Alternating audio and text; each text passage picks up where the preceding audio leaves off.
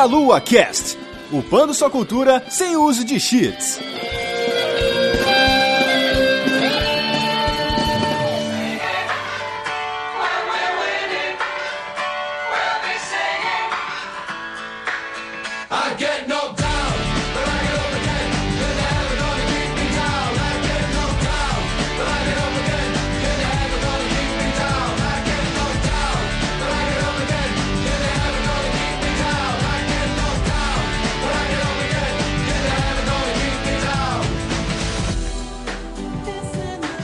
Saudações, queridos ouvintes! Estamos começando mais um Meia Lua Cast. Eu sou André Bach, estou aqui hoje com Renato Seveniani. Saudações da torcida.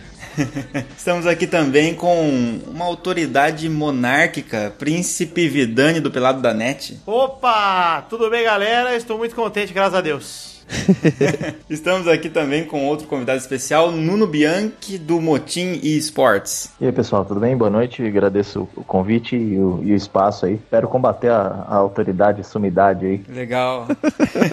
Muito bem. Antes de a gente continuar, eu só queria que vocês dois né, apresentassem para os nossos ouvintes o trabalho de vocês. É, começando aí pelo Príncipe Vidani, o que, que você faz, o que, que é o Pelada na Net. Imagino que assim como meialua.sexy, que ah. é o ah. nosso URL, de verdade. Opa! Não é um site pornô. Pelada na net também não é um site de mulheres nuas, é isso? Pois é, nem um motel, né? Porque o Hello.sexy pra mim tem mais nome de motel ou de, ou de loja de sex shop do que de. O meu, o Pelada na Net, apesar do nome, apesar de sermos bloqueados em vários trabalhos dos nossos ouvintes, não somos um site de pornografia, apesar de comentarmos às vezes de delícias como Cristiano Ronaldo.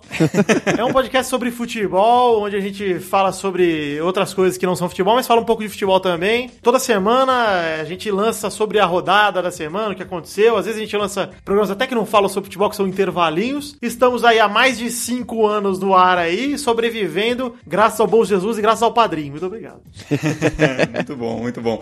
E você, Nuno, conta pra gente o que é o Motim. Eu tenho dois projetos, na verdade, o Motim é um, foi onde tudo começou. Assim. O Motim é uma equipe de esportes que se dedica ao FIFA Pro Clubes, que é uma modalidade do FIFA que é 11 contra 11. Cada jogador é seu próprio avatar, criado ali sua imagem e semelhança. É o único modo do FIFA que tem o conceito de char, né? O único modo, um dos poucos modos aí de jogos de esportes competitivos que tem o conceito de personagem e de e narrativo, né? De você, você começa ruimzão lá e aí você vai progredindo. E a gente começou numa comunidade muito pequena na época é, e a gente foi um, uma anomalia nas redes sociais aí. Em pouquíssimo tempo a gente tinha 20, 20 e poucos mil likes no Facebook sem investir um real, só com comunicação bacana e tudo mais. Então assim, foi a primeira equipe de FIFA a se prestar a, tra a trabalhar para chegar no patamar de equipes de esportes no geral, até um ponto em que o cenário ficou um pouco pequeno pra gente. O cenário competitivo da modalidade não era tão bacana quanto o que a gente almejava. Então a gente começou a organizar torneio. A gente pegou também uma comunidade que estava com 1.500, 2.000 jogadores ali no PS4 e hoje a gente está trabalhando com quase um milhão de acessos mensais no site em 16 países, com mais de 65 mil usuários aí ao longo desses países, fazendo torneios com patrocínio da Twitch é, e de outras marcas que chegam aí em breve. Muito bom, muito massa, cara. Parabéns. Você sabe que eu jogo Pro Clubs, viu, cara? Inclusive no Peladinha tem vários gameplays de Pro Clubs, onde a gente, ontem a gente inclusive conquistou o título da primeira divisão, chorei muito, fiquei muito emocionado. cara,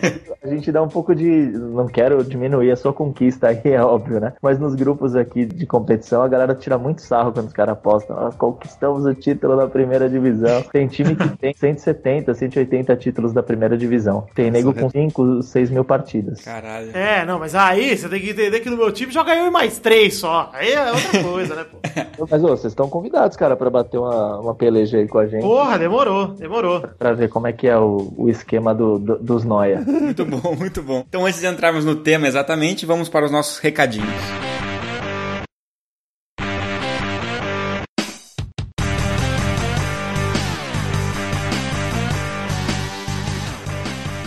Interrompendo aqui a nossa pelada, pausa para tomar uma água aqui, né, Van? Cara, eu não sirvo pra jogar futebol.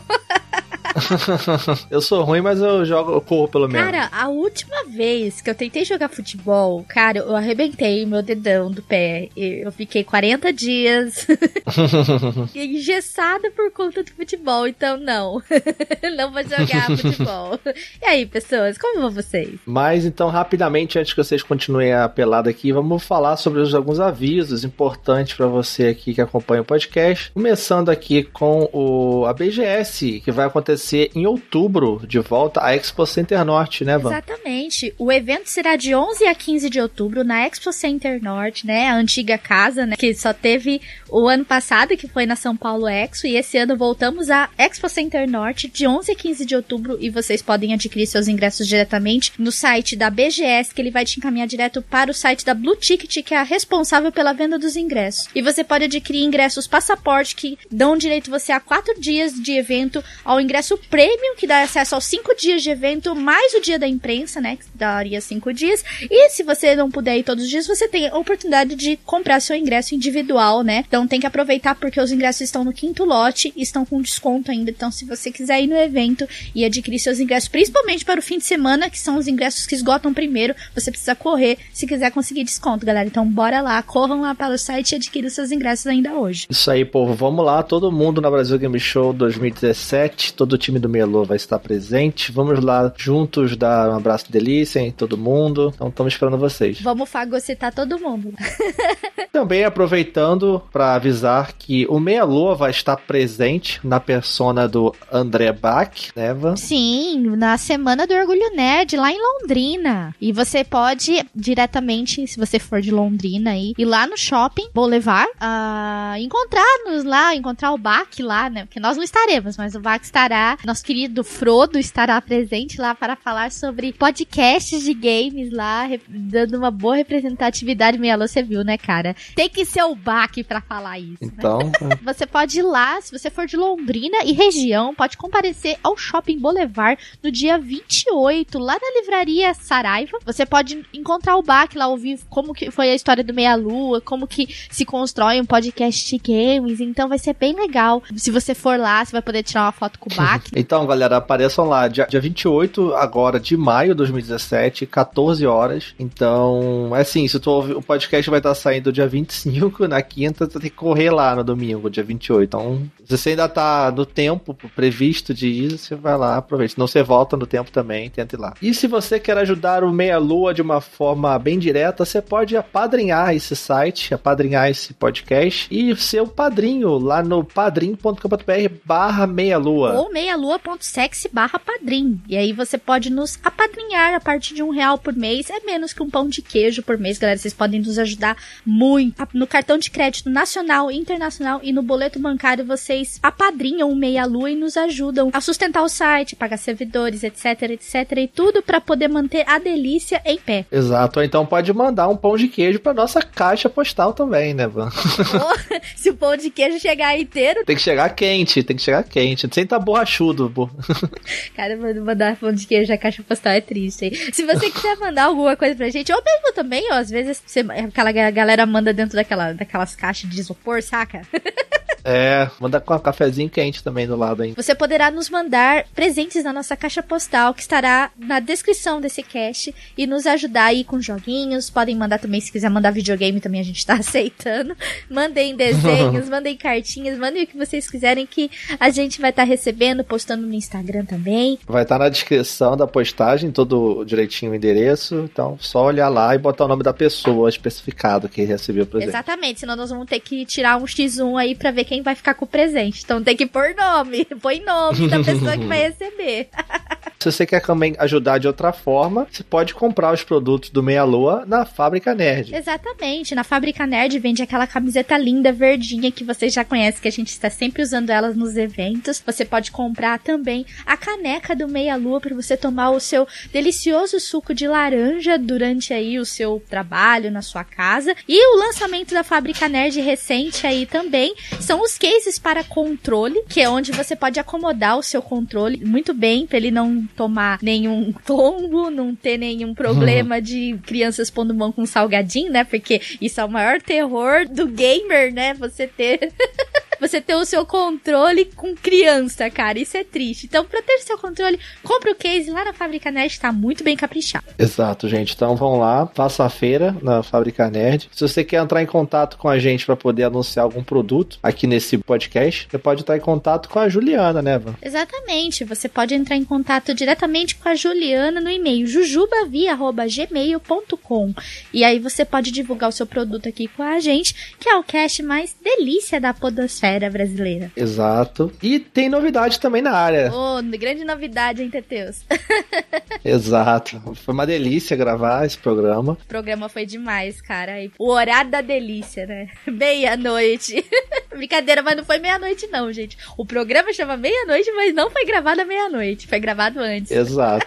Mas você pode agora baixar esse programa que foi gravado ao vivo e ouvir ele à meia-noite. Exatamente. Se você está nos ouvindo aqui, às vezes você não consegue, por determinado horário, você não consegue assistir, porque o programa ele, ele é gravado ao vivo, né? Ah, eu perdi o programa, não tem problema. Ele estará no feed do Meia Lua para ouvir como podcast. Então não se preocupe, você vai poder sentir o poder da delícia desse programa através do nosso feed, né, Teteus? É, o programa é meia-noite. Meia-noite do Meia Lua.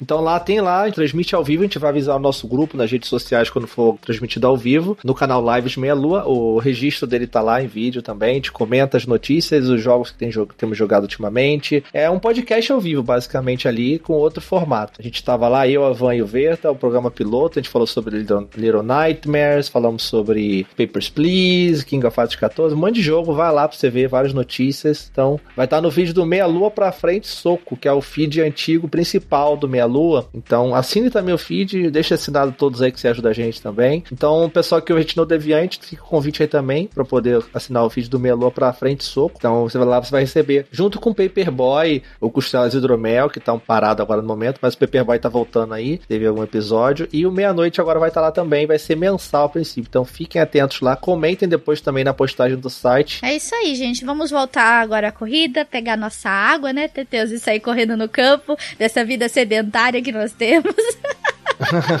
Porque eu não corro, cara. Eu só de olhar o tamanho do campo eu já tô cansada. gente, fiquem com o cast de futebol. Nos vemos no final do cast.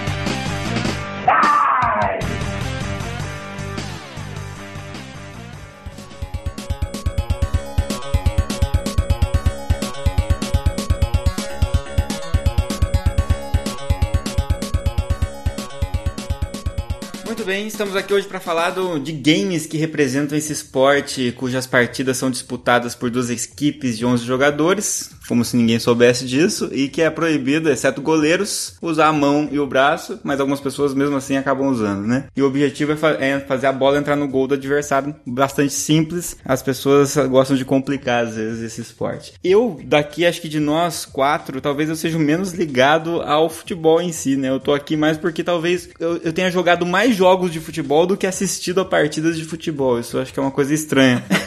eu sempre gostei de jogar com os amigos, jogando mal pra caramba, mas também gostei de jogar e tudo mais, mas assistir mesmo não acompanho quase nada, sei muito melhor a escalação do, dos times do International Superstar, Superstar Soccer do que os times de verdade, né?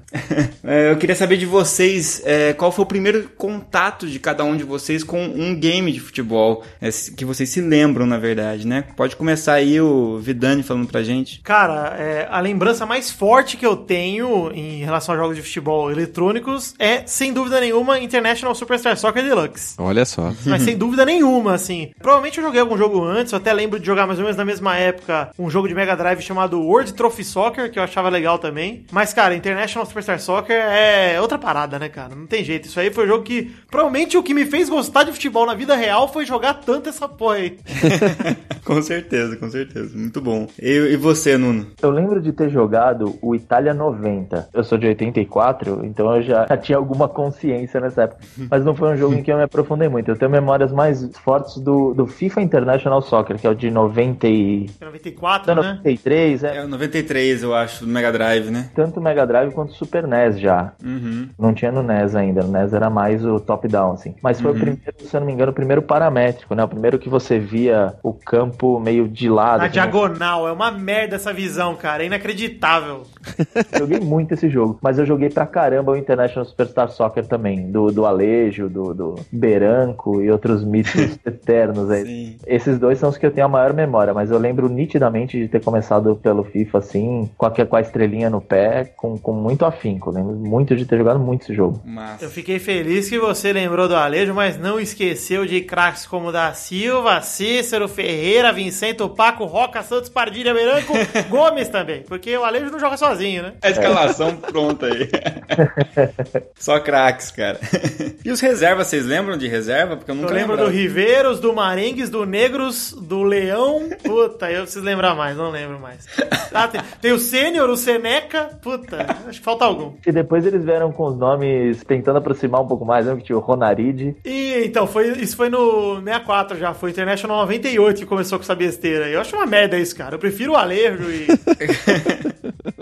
Não quero pular muito à frente do assunto, mas eh, tem uma luta entre o FIFA e o, e o International, que hoje é PES, né? Uhum. Eu acho, cara, que a Konami ia se dar muito bem se ela fizesse um jogo jogando fora o licenciamento. E registrasse Alejo, Beranco e fizesse tudo de novo. Um jogo Nesse- curtinho, baratinho. Um remake mesmo, né? É, tipo, baratinho, é, que você compra digital, Baratex e, tem, e não tem licenciamento nenhum. E é só seleção e tem uma frente online grande, assim, e, e bacana pra você jogar com, com a galera do mundo inteiro. Uma ideia massa, cara. Uma ideia massa e nostálgica, né? Pra caramba. Ela precisaria acertar a engine dela, mas tudo bem. Pena que é a Konami, né? É. Eu acho que o meu primeiro jogo também foi o Itália 90, que é conhecido também como World Championship Soccer do Mega Drive, porque eu tive Mega Drive primeiro. Então esse com certeza foi o primeiro jogo de futebol que eu joguei. Esse é aquele visto por cima, que quando você chuta a bola fica a maior zona e depois diminui porque tá, ela vem na direção da tela, né? Porque ela vai pra cima e pra baixo, né? Isso, exatamente. Demais, demais esse jogo. Eu joguei muito isso aí. E quando você estava no gol, mudava o ângulo também. Sim. Pra Você vê. Não, era muito louco. Tinha muito no, em fliperama, de, de festinha de aniversário de amigo rico. Minha família era pobre, né? Mas tinha uns amigos ricos que fazia festinha em buffet, essas coisas, e tinha os fliperama do interior lá que eu ia. Às vezes tinha esse joguinho, era muito louco. Eu comecei com, com o jogo mais simples, porque, é como eu já contei em outros podcasts aqui, em 90 eu tinha 4 anos de idade, meu tio ele emprestou pra, pra minha família o Atari quando ele comprou o Mega Drive pra ele. E aí veio junto um dos quatro jogos que estavam lá no Atari dele, era o Atari Soccer ou Championship Soccer, que é um jogo de futebol, se é que pode chamar de um jogo de futebol, né? Aham. onde você tem três bolinhas vermelhas, três quadrados vermelhos, sei lá, de um lado, três azul do outro, e você controla os três ao mesmo tempo usando o joystick do Atari. E a bola é um quadradinho branco na tela, assim, super simples. E eu não sei se é verídico, mas o relato é que esse é o primeiro jogo de futebol desenvolvido. E, e com certeza eu acredito, porque realmente não tem movimentação nenhuma, são quadrados correndo pra cima e pra baixo, três ao mesmo tempo, você sobe e desce. E, e é engraçado que a, ima- a imaginação da criança, né? Porque eu, eu achava aquilo fantástico, né? E era uma bosta. Eu, eu acho que teve um antes. a- se eu não me engano, a, a Taita tinha feito. ah, pode ser. É que morreu rapidão, né? Começou e morreu. Uhum. Feião, você imagina. Tinha o time branco e o time preto e o campo era cinza. Entendi. Deve, é, esse era colorido, o campo era verde, pelo menos.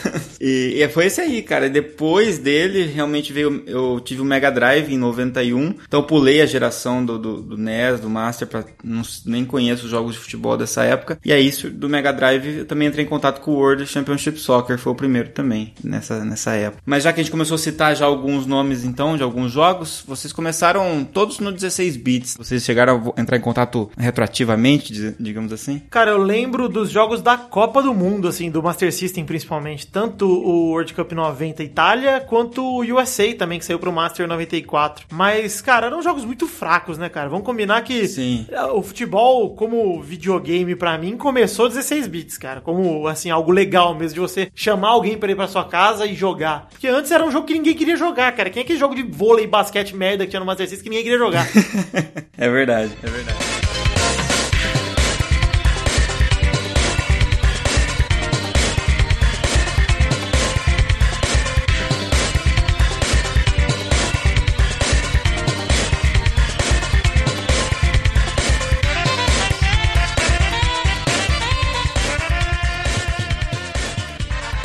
Então vamos começar a partir do 16 bits, então, falando um pouquinho melhor sobre esses jogos que a gente tá citando. Vamos começar então com. Falamos do Mega Drive do Super Nintendo. O Mega Drive, embora ele também tivesse uma versão do Internet Superstar Soccer, é interessante que a maioria das pessoas, inclusive eu mesmo, só entrei em contato com ele no Super Nintendo. Eu não sei o porquê dessa diferença, cara, de verdade, assim, porque existe pra Mega. Mas no Mega Drive eu acabei entrando em contato com alguns, como por exemplo, o World Championship Soccer, que vocês falaram, o World Cup 94, que era o jogo da Copa do Mundo, e esse jogo ele era bem fraquinho também, eu achava, comparado com o World Championship, e o FIFA, que o Nuno citou, o International, FIFA International Soccer de 93, muito bom. Depois o Mega também teve outros, né, 90, 95, 97, acho que até o 97 chegou a lançar. Cara, no Mega tem um jogo que você não pode esquecer. World Cup 92? Não, Pelé 2. É um jogo que me marcou muito, que eu alugava só pra ver o Pelé, porque eu achava o jogo uma merda, mas eu ligava, vi o Pelé, era muito legal, pô. Pensando bem, meu primeiro contato com licenciamento foi, foi no futebol mesmo. Não me lembro de ter um, outros jogos de, de que tivessem atletas ou, ou mais. Eu lembro daquele de corrida do Nigel Mansell e do Senna também, o Monaco Grand Prix. Mas só isso, cara. É, mas o FIFA 96 a 97, se eu não me engano, você fazia gol, aparecia a chuteira da Adidas. Você lembra disso? É, eu lembro. E, cara, sabe o que era legal também? A gente tava falando de licenciamento, teve uma coisa muito forte que me impactou antes disso, talvez, que foi o NBA Jam também. Foi o primeiro contato extremo que eu vi com, tipo, rosto, foto de cara real. É, é verdade. Mas a gente também não tem essa cultura do esporte americano, porque lá deve ter vários jogos de basquete, de hockey, com os caras já que a gente. de futebol americano, né? É, o Joe Montana, né? John Montané foi um dos principais do Mega no início, né? Ninguém ligava pra futebol, né? Assim, acho que é fora do. Que, na verdade, as produtoras de jogos, né? Ficavam mais nos Estados Unidos ou no Japão, sei lá. E o Japão faz. Tanto que o Japão já tinha licenciamento, acho. Sei lá se no Japão o aleja alejo. ele chama Pelé 2 já o jogo, porque existe o Pelé 1. E o Pelé 1, ele é do Atari, de 82 também. Olha só. Que é esse que você, que você jogou, inclusive, das três bolinhas coloridas. Isso, é esse mesmo. Tinha licenciamento, mas tinha. Era, era tipo um hack do mesmo jogo, né? Licenciamento, sei lá. É, é tipo isso. Só que ele era colorido, né? E era Aham, aquele- isso. É, estilão jogo do ET, entendeu? Era um negócio que eles fizeram meio às pressas, assim, e depois o licenciamento. Cara, que eu lembro que tinha um jogo do Pelé, o Pelé 1 também pra Mega Drive, que era, é, mesmo? pelo que eu tô pesquisando aqui, é Pelé de 93. É Pelé, é Pelé o nome do jogo, porque tem um, um ponto de exclamação. É Pelé, né? não é só Pelé.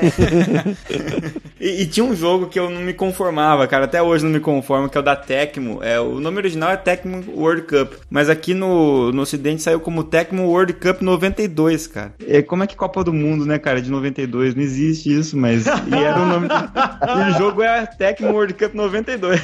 ah, muito triste, cara. Sério, esse é um pouco triste. Você vê como não era feito com foco em público nenhum, né, cara? Porque não devia ser nada popular jogo de futebol naquela época, cara. É verdade, É que acho que a questão é que eram só seleções. É. Demorou pra sair um jogo que tivesse clube também. É, no, no Mega teve um que agora esqueci, era, acho que era Sensitive Soccer, alguma coisa assim. É, bem feinho o jogo em si, mas eram muitos clubes, muitos. Mas assim, totalmente desorganizado, jogabilidade meio ruim, mas já tinha essa visão do que fazer, de, de- de dividir em clubes menores e tudo mais. Mas ficou, não, não teve fama, na verdade, né? Cara, só uma pergunta: o Neo Geo ele é um console de 16 bits? É, tá valendo, né, o jogo? Então preciso falar de Super Sidekicks, essa febre dos fliperamas. Nossa. Do fliperama, é. Que era um jogaço, cara. Era um jogo espetacular mesmo. Que tinha, você chegava perto do gol, parecia chance. E aí você apertava, ele mostrava outra câmera Aham. de frente pro gol. Puta, muito louco. Eu gostava muito de Super Sidekicks porque era um jogo de arcade. Você jogava, sei lá, 3 minutos um jogo ali, rapidinho, curtinho. Tinha que ganhar a todo custo, senão você perdia, né? Empate, acho que já era. Perdi a ficha. Aí, é, Tipo um precursor do Virtua Striker aí, né? Sim. Cara, eu acho que até menos do que o Virtua Striker, porque o Virtua Striker é mais justo, né? Ele tinha dois tempos, você jogava o jogo inteiro ali, era rapidinho também, mas era mais honesto.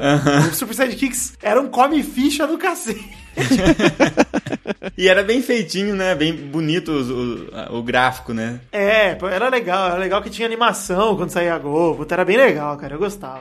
Da era 16 bits no Mega Drive ainda, eu lembro de jogar o Super Kickoff. Alguém lembra disso, não? Eu lembro do nome, cara. A visão dele também é de cima, mas ele é, é um de cima que você via o personagem meio na diagonal, como se ele, você vê os pezinhos dele. Sei. Ah, ele é de cima, mas eles dão uma envergadinha na câmera pra ele pegar ali uma sombrinha. É, então. Mostra um pedaço do, do bumbum do jogador. Isso, a polpa.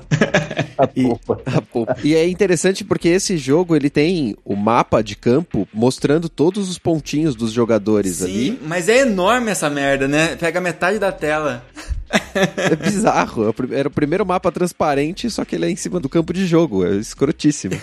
O que eu acho bizarro desses jogos assim que eram vistos por cima é que a maioria tinha uma proporção de campo muito errada, cara. Parecia o campo dos super campeões, tá ligado? Você tinha que andar 2km pra chegar no gol, cara.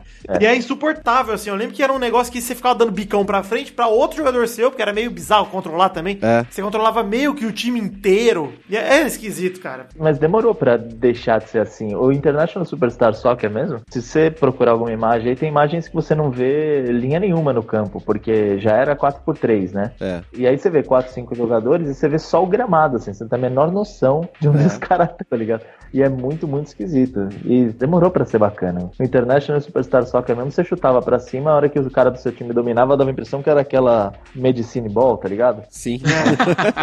Bola com areia dentro. Mas você sabe que eu acho que o, o segredo do International Superstar Soccer foi justamente trazer o. eh, acho que uma, uma das coisas, né? Trazer o bonequinho, o carinha, pra parecer mais com o ser humano, apesar de ser aquele rabisco. Ele tem uma proporção mais, né? Menos cartoon, é um negócio mais humano. E ainda, cara, ele deu eh, a oportunidade dos hacks, cara. Que acho que o Brasil pegou com esse jogo por causa do tanto de hack que tinha, cara. Você saía com futebol brasileiro 96, com aquele narrador argentino escroto, que é muito louco. 96. Cara, isso tudo, acho que pra mim popularizou esses jogos. Porque uma coisa é você jogar com o Brasil do Alejo, outra coisa é você jogar com o Flamengo do Sávio. Cara, mas vou te falar, eu curti a narração em japonês demais, velho. Tinha uma narração em japonês no, no cartucho que eu tinha que era muito massa. Eu já começava. International Superstar Soccer. Aí, tipo, todas as coisas do jogo ele narrava. Aí, aí eu saía na lateral. Toroin. Era uma narração em inglês com sotaque japonês, é isso? É, que- não, é porque o, o japonês se apropria, né, das palavras. Sim, sim. É, pois é. E aí o, Yellow Card, sei lá, Yerokado. E aí dava o. Puta, era muito legal, cara. Olha, eu fico triste. Só, só tem a lamentar porque não tem um autogol, não tem um repetital, Não tem forte bomba. não tem um viva cena, não tem nada. Que, como é que você quer elogiar uma narração que não tem esse tipo de. Por favor, eu tô um pouco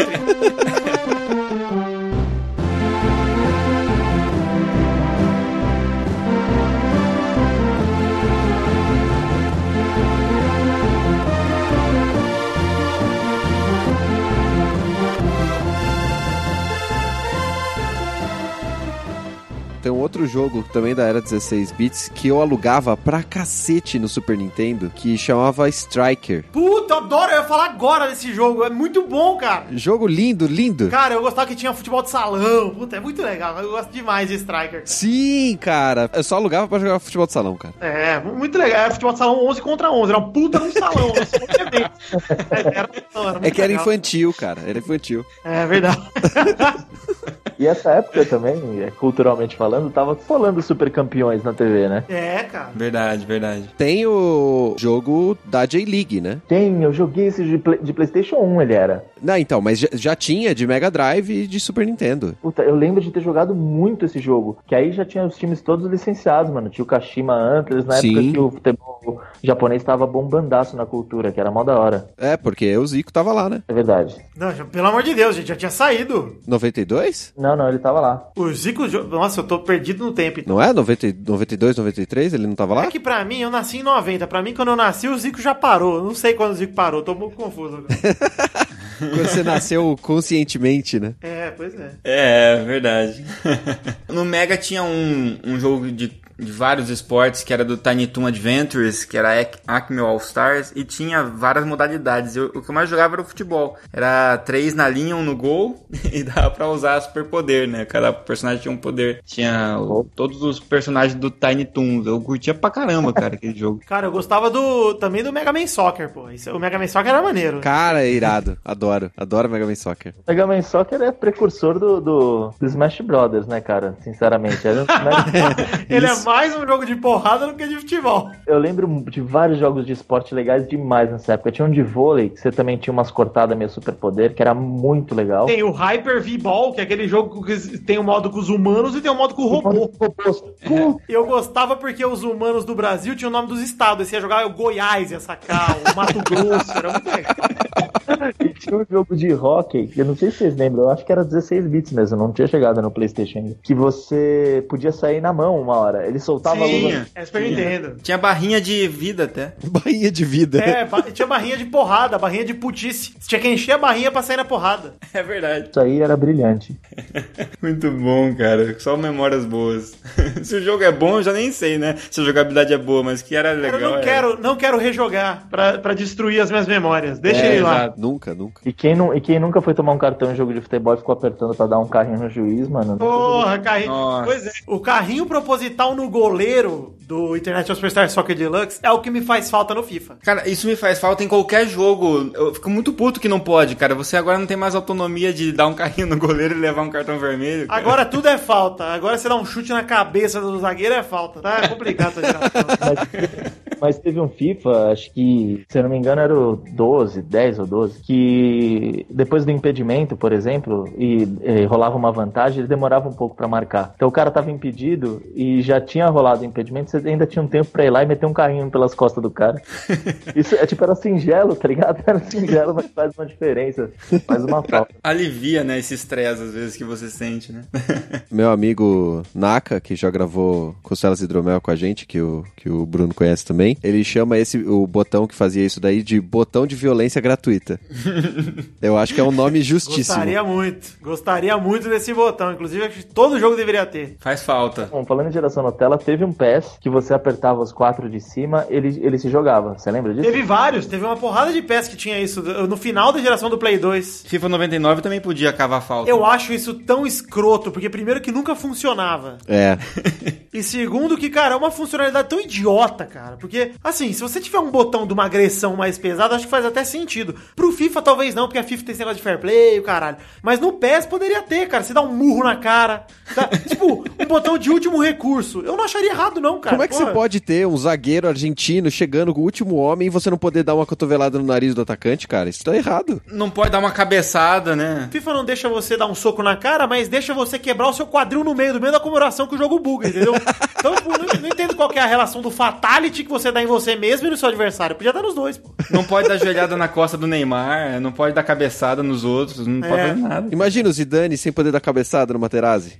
Que Soares com aquele dente todo, você não pode nem dar um especial. uma mordidinha, né? É, mas de, de verdade, cara, isso eu não tô brincando, não. Eu sinto falta mesmo de um botão, de uma agressão mesmo, que, pô, é cartão vermelho na hora? É, mas tu- tudo bem, às vezes é o último recurso que você tem, você dá um, um soco na nuca do seu adversário, tá tranquilo. No Pro Clube a gente usou aqui, deve, pra ser realista, deveria ter uma falta que você toma que acaba a carreira do cara. Você tem que começar outra. Seria legal Pelo menos não pode jogar seis meses, né? Porque estourou o ligamento. Ou o menisco e vai ficar fora seis meses. Já É, mas eu sinto, cara, aliás, nós não vamos entrar no Pro Clubs aqui, porque eu acho que. Eu sinto dó, e eu acho que o Bruno vai, vai concordar, porque eu acho que é o modo abandonado pela EA. A EA abandona o Pro Clubs. Ela não. Ela investe em coisas tão idiotas, tipo o modo jornada, que é uma bosta. que- e, e aí ela esquece, cara, de deixar você escolher quem bate falta no seu time do Pro Clubs, cara.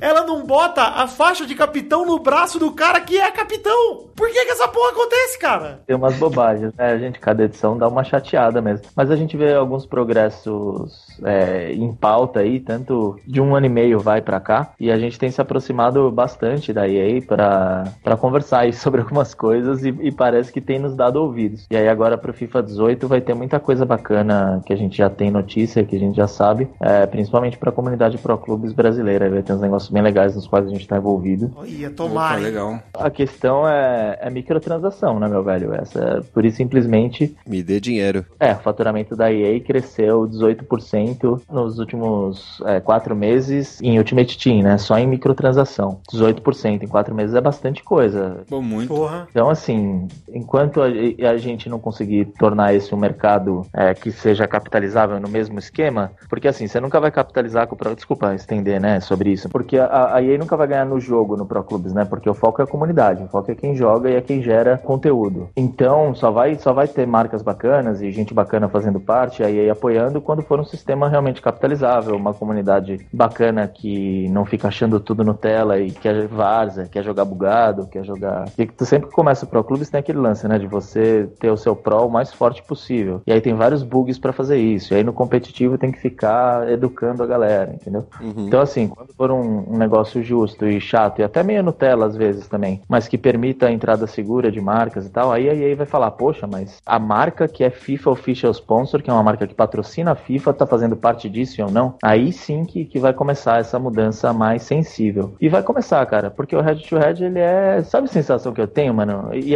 e aí, amarrando com tudo que a gente tá falando, o campeonato de, de International Superstar Soccer do Shopping Eldorado de 1997, ele não tem diferença nenhuma pro Hero League aí, tá ligado? Pro, pro torneio de Ultimate Team pra mim. Pra mim também não. Porque não tem, você não tem uma, falando em modo jornada também, né? Você não tem uma narrativa, você não tem um senso de continuidade, você não tem um senso narrativo de, de... Então, assim, chegou um cara que você não sabe quem é, ele vai lá, joga com umas cartas que você não tem, ganha de uns caras que você não conhece, é. aí, aí acaba o torneio, ganha um cara que você nunca mais vai ouvir falar, e, tá ligado? E o próprio cliente tem esse senso, novas franquias são criadas, novos. É, tem várias equipes de esporte saindo desse meio aí, e entrando também. É, times reais vão começar a fazer parte, na Espanha já tem Valência, Betis, Vila Real, Espanhol, entre outros. A gente já tem times da primeira divisão de Portugal, já estamos em conversa com times da MLS. Então, assim, a chapa vai começar a esquentar, porque a galera vê o valor nesse engajamento que a comunidade gera e nesse senso de narrativa que é muito, muito próximo ao futebol real. E a galera se engaja nisso 6, 7 horas por dia, né? Contando dentro e fora do console. Então, se a EA não der essa atenção, é, daqui a 20 anos os estádios de futebol vão estar vazios, cara. Porque quem compete com o futebol real não é mais vôlei, não é mais transmissão de. Não é a transmissão de bot, entendeu? É a transmissão de League of Legends, é a transmissão de CS e assim por diante. Achei que você exagerou um pouco, mas eu entendi o que você quis dizer. É. não, não, eu, eu acho realmente que as próximas, se não a próxima geração, as próximas duas, assim, se não tiver um contato que seja. É, que borre ali entre o digital e o real com os esportes, é, não vai praticar esporte, cara. É. Vão praticar esporte sim, vai ser Liga de Mutantes, cara. Exato, acho que quem já meteu um óculos de, de realidade virtual na cara sabe do que eu tô falando. Mas o futuro é o futuro do ali, cara. É todo mundo gordo sentado numa cadeira que vira boia e vai pra piscina. Ninguém precisa mais se levantar pra nada. Essa é a realidade. é verdade, é o mais real de todos.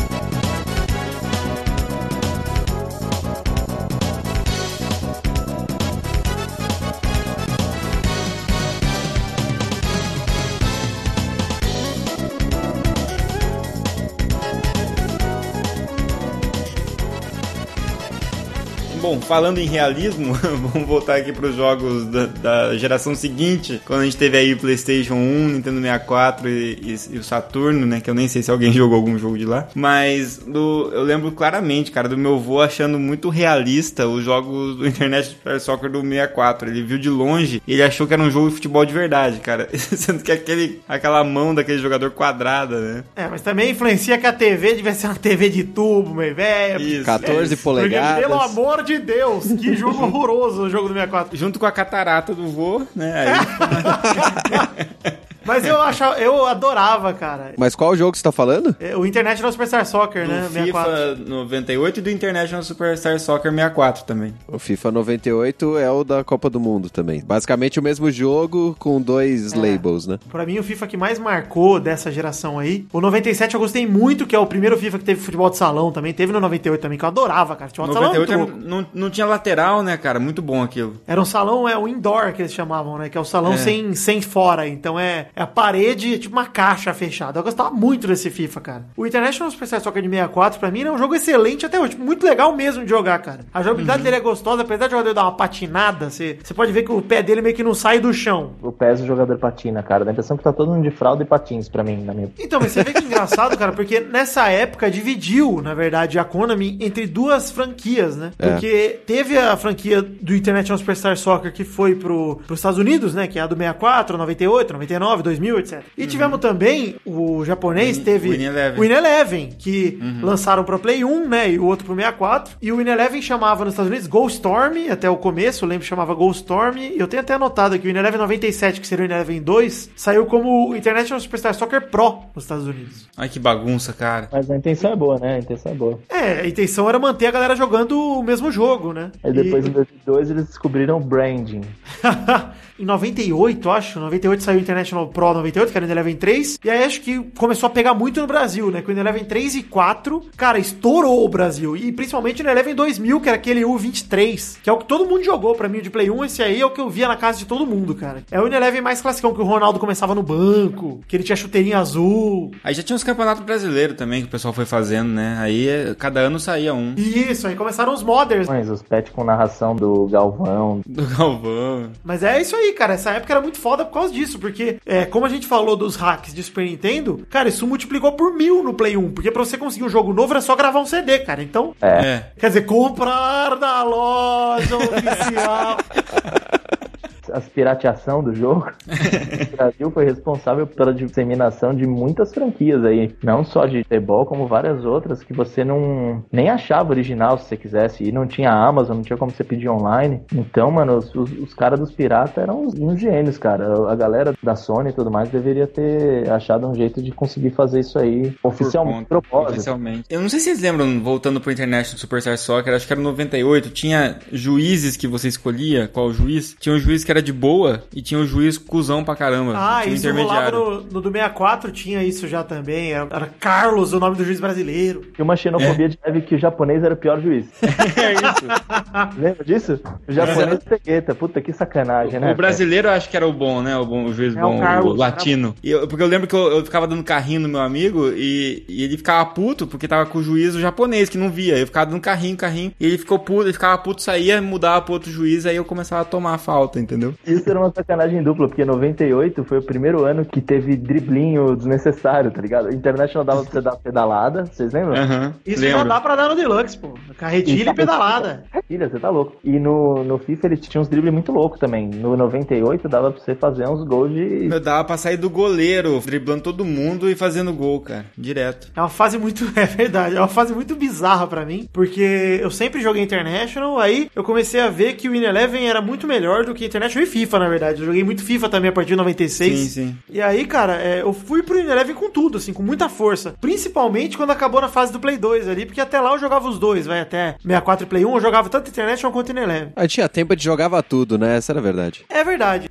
e é como a gente falou do Super Sidekicks, eu lembro muito do Virtua Striker, cara, que era de arcade também dessa época mais ou menos. Que era um puta jogo legal, cara. Era um jogaço. A gente comentou um pouco antes. Jogo mais 3D, mais quadradão, mas que mesmo assim, cara, era mó legal que você zerava, depois você tinha que enfrentar time da SEGA, o time dos desenvolvedores. né? Cara, eu gostava de verdade dessa época poligonal. Eu tive ele no, no Dreamcast, o Virtua Striker. Só que aí já era numa época em que PlayStation 2 quase saindo ali. E aí quando você comparava o Win Eleven do, do Play 2, que já tava muito evoluído, assim, aquele jogo foi a primeira vez que eu falei, puta, que jogo realista. Foi no, no Play 2. E aí, só que eu, eu não tinha o Play 2, eu tinha o Dreamcast com o Virtua Striker 2. E, cara, é, é uma jogabilidade bem bizarra, porque você não tem, acho que não tinha o botão de roubar a bola, você trombava com o cara, meio que você roubava, ou no carrinho. E às vezes a bola ficava no meio e todo mundo tentando pegar a bola, a jogabilidade não deixava, ficava a gente dando carrinho, cruzando e a bola parada no meio, sabe? Muito bizarro. E tinha um outro do Dreamcast que era o 90 minutos. Os dois únicos jogos do- de futebol do Dreamcast, que teve sua- seu auge com jogos de luta e tudo mais, mas pra futebol, cara, que videogame ruim pra futebol, cara. É. Cara, é engraçado isso, né? Que assim, nessa época aí, o Win Eleven, ele foi na transição, né, do 32, 64 bits pra 128, ele foi virando PES, né? Ele foi, a partir do Eleven 5, já tinha versão europeia com o nome de Pro Evolution Soccer. Sim. Verdade. O Eleven 5, aliás, que tinha... O Japão é foda, né, cara? O Japão lança 10 versões do mesmo jogo. É. Então ele lançou o Eleven 5 e lançou o Eleven 5 Final Evolution.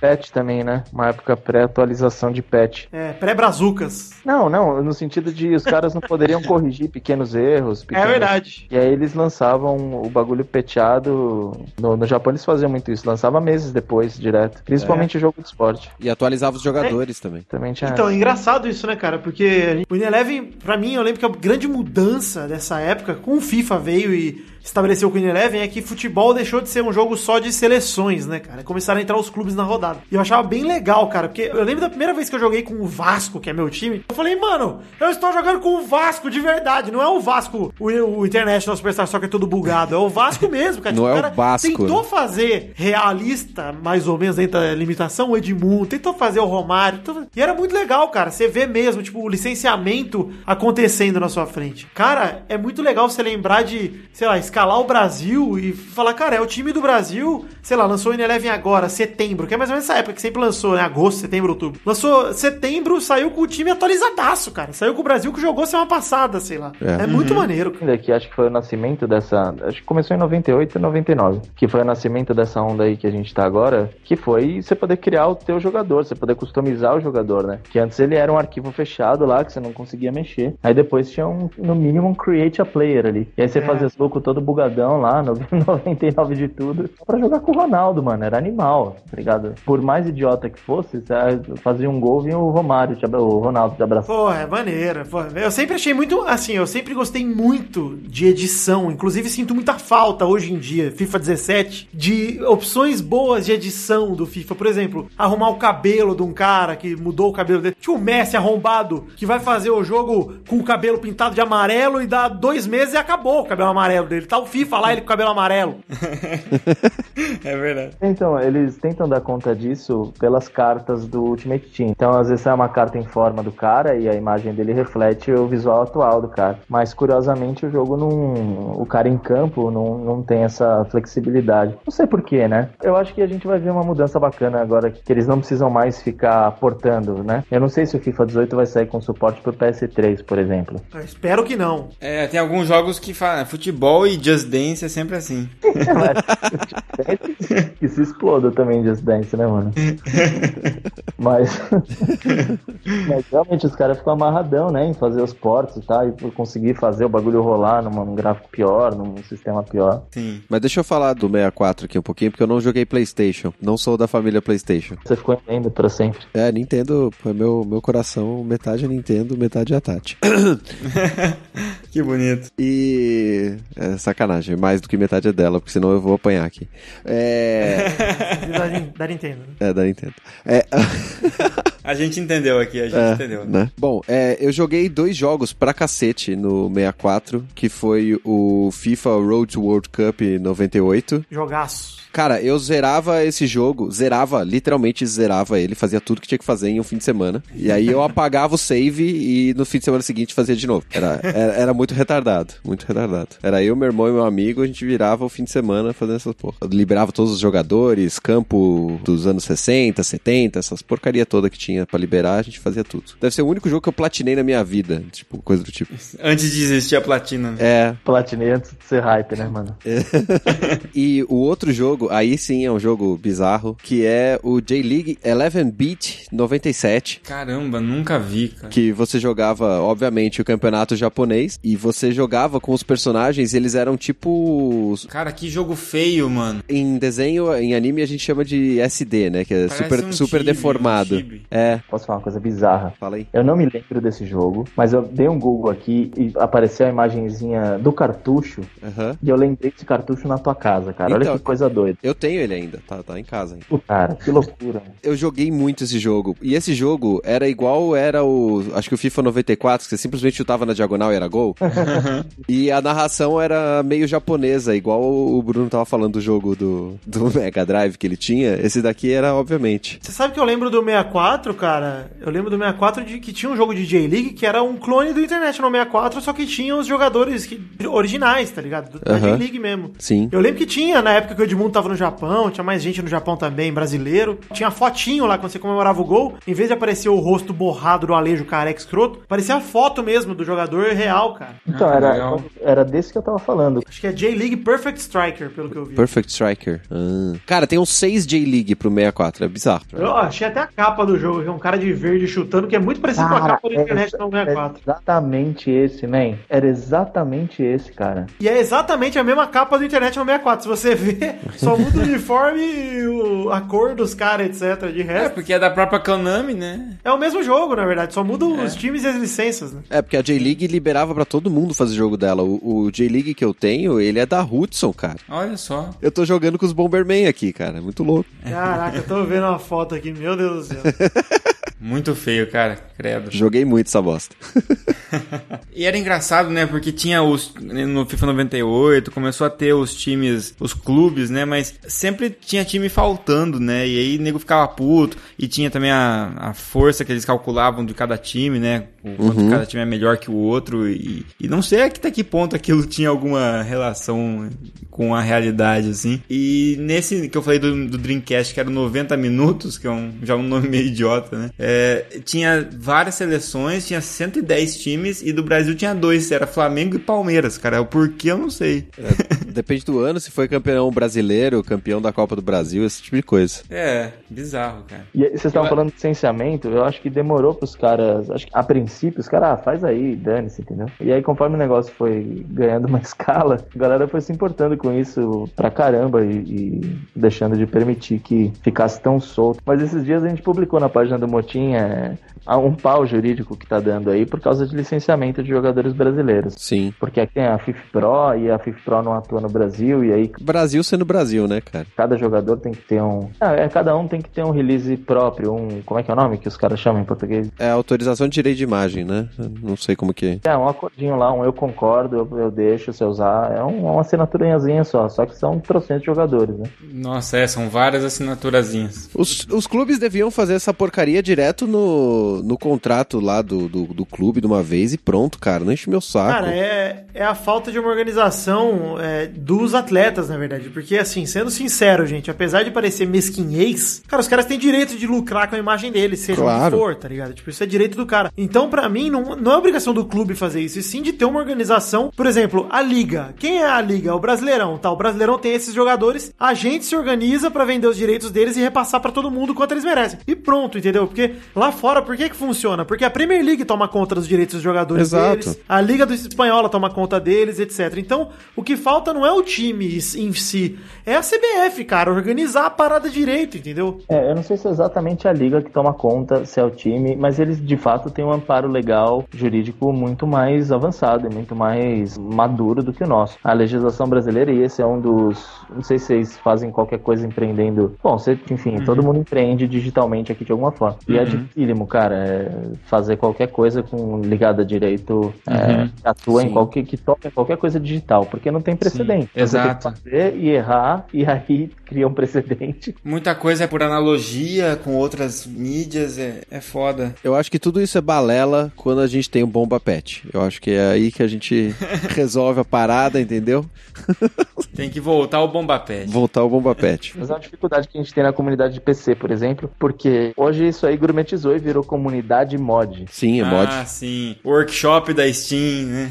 É legal porque isso meio que profissionaliza, né? O pessoal se interessa, tem gente com quem conversar, evolui. E muitos desses caras acabam virando desenvolvedores também dos próprios games, o que é bacana. Mas você coibir o uso de coisas que estão fora do código é uma luta tanto em consoles, consoles não do código, né? Mas de exploits, assim. Mas do, do PC tem que lutar contra a galera que usa, nem que seja. Não dá pra você garantir que o cara tá usando uma chuteira que não existe no jogo, por exemplo, né? usando qualquer outra alteração do código, entendeu? Sim, entendi. Uma luta. Mas, puta, se eu tivesse pra jogar offline aqui em casa no PCzinho, ia ter trocentos mods, irmão.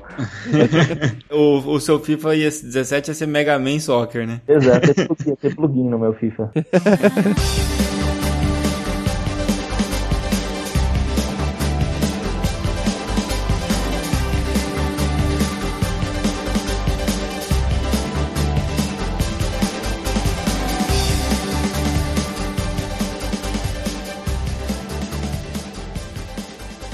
Muito bem, então paramos ali no PlayStation 2, né? PlayStation 2, GameCube, etc. É, avançando para a geração seguinte, a gente teve aí Xbox 360, PS3 e Wii, que se diferenciou bastante nos seus jogos, né? Pô, espera aí, pera aí, pera aí, que a gente pulou uma grande parte da geração PlayStation 2, cara. Que, pra mim, assim, teve. Cara, eu acho que lançaram, sei lá, uns 30 Win Elevens no PlayStation 2. Sem sacanagem. Também É verdade. 10 anos de console, né, velho? cara, é, é impressionante mesmo, assim, a gente fala brincando disso, mas. Ah, teve 3 World Cup, mais 10 títulos numéricos. Já são 13 jogos aí, porra. É que eu lembro que nem saía muito jogo de Copa nessa época, né? Saía acho que 2006, 2002, eu nem lembro de jogos de Copa nessa época. Mas tem, mas tem. É, deve ter, mas eu lembro que não estourou. Não, não estourava, não vendia tanto. Só que o Ineleven, cara, eu lembro que acho que o Ineleven 8 saíram cinco versões, cara. Saiu o Ineleven 8, aí saiu o Ineleven 8 é, não sei o que, saiu o Limor Edition, aí saiu nos. Puta, foi saindo um monte, cara. E era, assim, com essas pets que a gente comentou, mas os jogos de GameCube, por exemplo, eu tenho aqui em casa o Ineleven 6 Final Evolution pro GameCube, cara, que acho que é das poucas versões pra console da Nintendo de Ineleven. Acho que é a única, ou uma das únicas. né? É o, o 6, né? O 6 Final Evolution. Diria que é tão único que se fosse você, eu ia no eBay agora ver quanto que estão pagando nele. Pode ser que eu veja mesmo. É que eu tenho muito dó, cara, porque eu, eu tenho Action Replay também pra poder rodar, que o meu GameCube não é japonês, né? O jogo inteiro é japonês. É, japonês. E eu traduzi com o meu irmão todos os times, a gente botou o caractere normal. Nossa. Normal, não que seja normal, né? Normal. Japoneses, seus, seus ridículos, vocês não são normais. Séries humanas. Ser humano, né? Caractere de ser humano. É letra, né? Desenho, né? de ser humano. Cara, eu tenho muita saudade dessa época. Eu acho que foi a época que o videogame de futebol mais evoluiu, cara. Sim. Assim, a gente passou de ser um negócio totalmente arcade pra virar um negócio muito competitivo. Ainda era travado, ainda era arcade, etc. Mas ele era um negócio muito menos casual. Ele virou um negócio que a galera levava a sério, cara. Começou a rolar campeonatinho de videogame mesmo, sério, em shopping, o caramba 4. E a galera em massa jogando. E Patcher brasileiro fazendo um trabalho foda, fazendo uniforme, fazendo jogador, fazendo tudo, cara. É, No PS2 começou a ter dentro do jogo, criar o seu clube, né? tinha. É, verdade. A própria Master League evoluiu muito nessa época. É, aliás, a gente tá pulando aqui alguns jogos que eu não- a gente não tá comentando, eu não sei nem se entra na categoria. Mas vale citar que essa mesma época ficou muito popular jogo de manager também. Esses jogos tipo Sim, L-Foot. sim. Não, o L-Foot an- antes disso, né? O, no, o L-Foot 98 já era foda, depois o Brasfoot, Não, o Football Manager. L-Foot joga no lixo e taca fogo, velho. L-Foot é uma Para, bosta. cara. É o uma 98 bosta. era bem legal, pô. Não, 98 ninguém ganha porra nenhuma naquela merda. É um lixo. Lixo. Ah, Renato, você não tem espírito esportivo. Vamos falar de Championship Manager aqui, que é muito melhor. Não, cara, L-Foot é o mais divertido. L-Foot com aquela tradução estranha que batia a barra, golo, esse tipo É, de porque coisa. é em português de Portugal. É... Fundo roxo com letra verde e limão. Vocês estão muito loucos, gente. Puta, como é que é o nome do cara? É o Elias, não sei o quê. Cara, eu vou ler. André Elias. Lançou de novo, vocês viram? L-Foot tem 98. É, tá, lan- relançou, é verdade. André Elias. Eu lembro que a André gente ficava Elias. procurando o registro, que era sem o R. né? Isso. Isso mesmo. Eu sempre começava com, começava com o tubarão, sempre. Tuba é, é que era meio sorteio, né? Então, às vezes era o Tubarão, às vezes era Criciúma, era legal.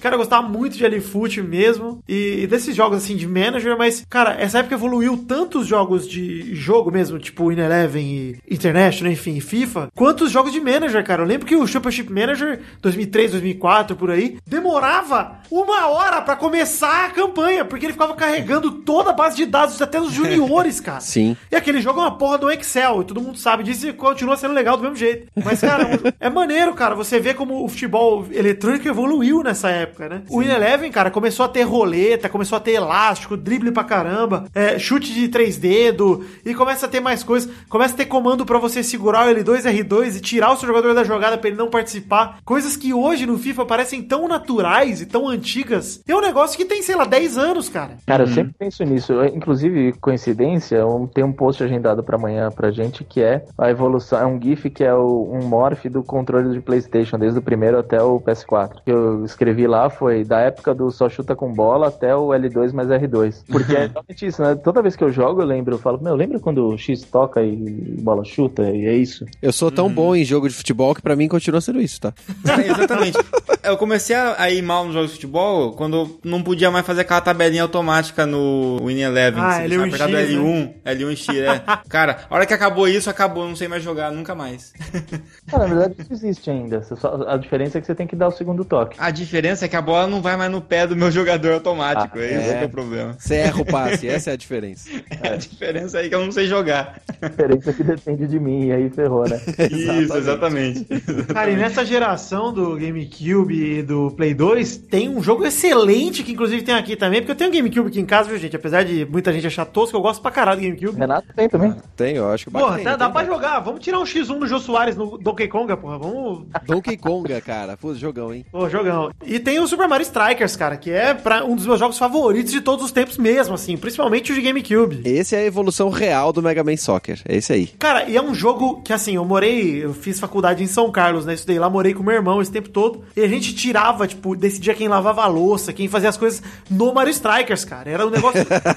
a gente levava muito a sério, cara. E é um negócio que revolta, porque você tá ganhando do cara e de repente ele faz um gol que vale dois. E aí, porra, você se fudeu. Ele é o Mario Kart do futebol, né, cara? É, Você tá perdendo, de repente você ganha. É muito bom. Cara, eu adoro o Mario Strikers. Acho que é uma mecânica foda que no Wii não ficou tão boa. Pra mim, o Wii eles inventaram demais. O Mario Strikers de GameCube ele é simples. Ele é um negócio tipo, cara, tem os itens, você chuta, você carrega o chute, você faz dois gols de uma vez. No, no Wii dá pra fazer 10 gols de uma vez, é zoado. A versão definitiva de qualquer esporte é a versão do Mario, velho. É essa aí, pronto. Exato. Muito obrigado. Essa é a realidade. Mario Tênis, Mario Striker, Mario Vôlei, Mario qualquer coisa. O próprio kart. Imagina se tivesse tocado a franquia da Mônica tão bem quanto tocaram a do Mario, né, velho? Porra. É. Tem uma leve diferença, né? No tamanho dessas franquias, mas tudo bem. E teve game da Mônica também. Porra, Smash Bros da Mônica, imagina o Inholau contra o Cascão. Porque pararam de lançar o Wonder Boy, né? Daí não deu mais. Pronto já, mano. O Cascão lança uns fedozinhos. pois é, o Inholau chega com a espingarda. Puta, muito legal. Teve a, o Chavo Kart, não teve? Do Chaves? Nossa, não, pelo amor de Deus. a gente tá falando do- dos jogos que evoluíram pra cacete no PlayStation 2 e, e aí foi criado, pra mim, a aberração dos jogos de futebol da FIFA, que foi o FIFA Street, cara. Cara, eu adoro o FIFA Street, mas assim, eu gosto da ideia do FIFA Street e gosto muito do remake de 2012, que é excelente, é muito bom mesmo, cara. Do Play 3. Isso, é um jogaço, é um jogaço, cara, o remake. Mas assim, os outros, cara, são um for fun total, né? Isso, porque saiu em concominância, olha que palavra escrota. Saiu em, em sincronia com aquela campanha do Joga Bonito da Nike. Que tinha os jogadores na jaula e tinha as paradas. A própria Pepsi entrou numa vibe com o Roberto Carlos também. E aí tinha o. Né, tinha musiquinha. E aí saiu nessa época aí, puta, foi muito louco, porque a gente também tinha, só tinha jogador piruleiro, né? Só tinha jogador showball na seleção. Cara, era a época do Ronaldinho Gaúcho no auge, né, cara? 2004, Hoje eu você vai pôr quem de firuleiro no, no FIFA? Quem? Então, tanto que as capas do FIFA Street foram Ronaldinho, depois Cristiano Ronaldo, na época que ele tá- era driblador demais e tal. Hoje o Neymar, pra mim, seria a cara do, do FIFA Street. Neymar e Bolazier, no máximo, que só faz isso também. Falcão, ó, o FIFA Street com o Falcão, puto, gostaria muito. Puta, eu gostaria muito, velho. Gostaria muito. Uma coisa que eu gostaria, da- que eu achei que a- o FIFA Street podia ter trazido mais próximo, assim, era o esquema de jogo de futebol de salão, né, cara? O 12, o de 2012, né? O FIFA Street Remake tem, cara, um modo de futebol de salão bem legal, cara. Que é com as medidas certas, é bem legal. Só que morreu também, né? Ninguém joga essa porra. É uma pena, cara, que assim, ninguém continuou. Ele foi mais um remake homenagem do que qualquer outra coisa, porque ele usava a engine do FIFA 12, é um pouco exagerada nos dribles, né, mas não é tão exagerada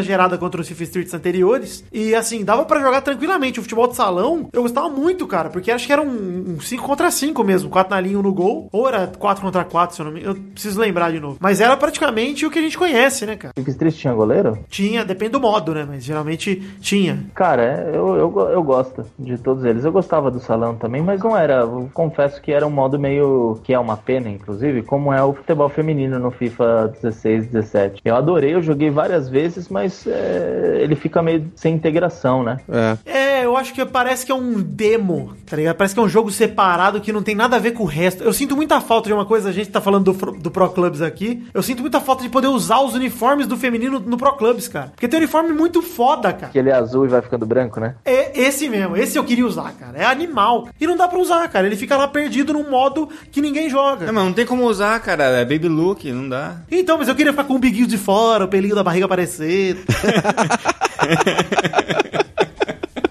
Marta ia ser legal demais, mano. Porra, bem legal, cara. E no FIFA Street, né, não teria desculpa de, ai, mas a regra diz que não pode misturar. FIFA Street mistura tudo, foda-se. E tinha outro jogo também nessa geração aí do FIFA Street e tal, que chamava Sega Soccer Slam. Não sei se vocês conhecem, do GameCube também. Não. Cara, era um jogo tipo Mario Strikers, era um jogo de futebol bem zoadão mesmo. Eu gostava pra cacete porque era o que tinha na época desse estilo, né, de jogo de futebol com zoeira, assim. Parece maneiro pra caramba. Tem tipo um uns, uns personagens muito loucos, lutador de wrestling. Isso, é. Então, o time que eu jogava era o El Fuego, que tinha o Rico. É, muito bom, gostava muito desse time. Bom, pera- peraí, então esse daí é, é mais um jogo que a SEGA copiou a Nintendo, é isso? eu acho que saiu antes da, do Strikers, cara. Ih, toma aí. É o NBA Jam do. Isso, é mais isso. Cara, é, Genesis does what Nintendo don't, Renato. Você tem que aprender isso.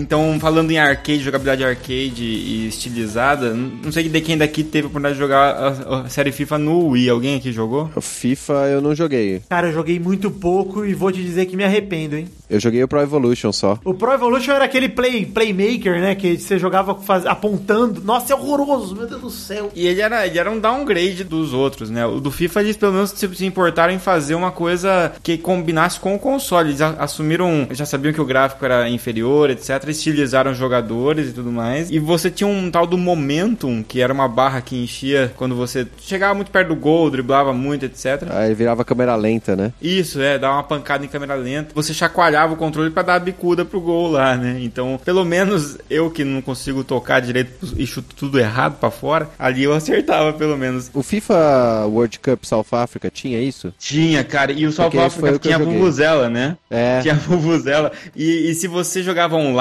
quando você fazia o gol e você chacoalhava o seu controle do Wii, apitava a Vuvuzela no, no controle do Wii do cara do outro lado. Então, a hora que você fazia gol, você chacoalhava que nem a direita apitava a Vuvuzela e a esquerda apitava a torcida pro cara. Cara, esse FIFA é aquele que todo mundo era Mi, né? É mais ou menos, né? É estilizado. Não é aquele All-Star, não. Porque eu lembro de um FIFA que era um FIFA All-Star e eu tenho um nojo dos Mi, que eu acho uma das coisas mais feias do mundo, velho. Não, mas esse não é Mi, não. Esse aí é normal. Os caras são só, só mais caricaturizados. E aí, eu lembro de jogar com meu irmão online, eu, eu e meu irmão contra dois caras em algum lugar do mundo. E quando você joga com os caras de fora, tipo Europa, sei lá da onde, eles são educados, cara. Eles faziam um gol, aí eles davam uma chacoalhadinha no controle deles, você ouvia a vuvuzela baixinha no nosso aqui. Cara, a hora que a gente fazia gol, cara, a gente falava chacoalha essa porra o máximo que der pra- pra encher o saco. Aí os caras ficavam tão putos, mano. Rage Kit, Rage Kit. Se não foi esse jogo, foi algum outro de futebol de Wii que eu joguei na casa do Renato por exatos 3 minutos e meio, assim. Foi o que eu suportei. Foi o Pro Evolution 2008, se eu não me engano. ah, não, mas é, é diferente do filme. Cara,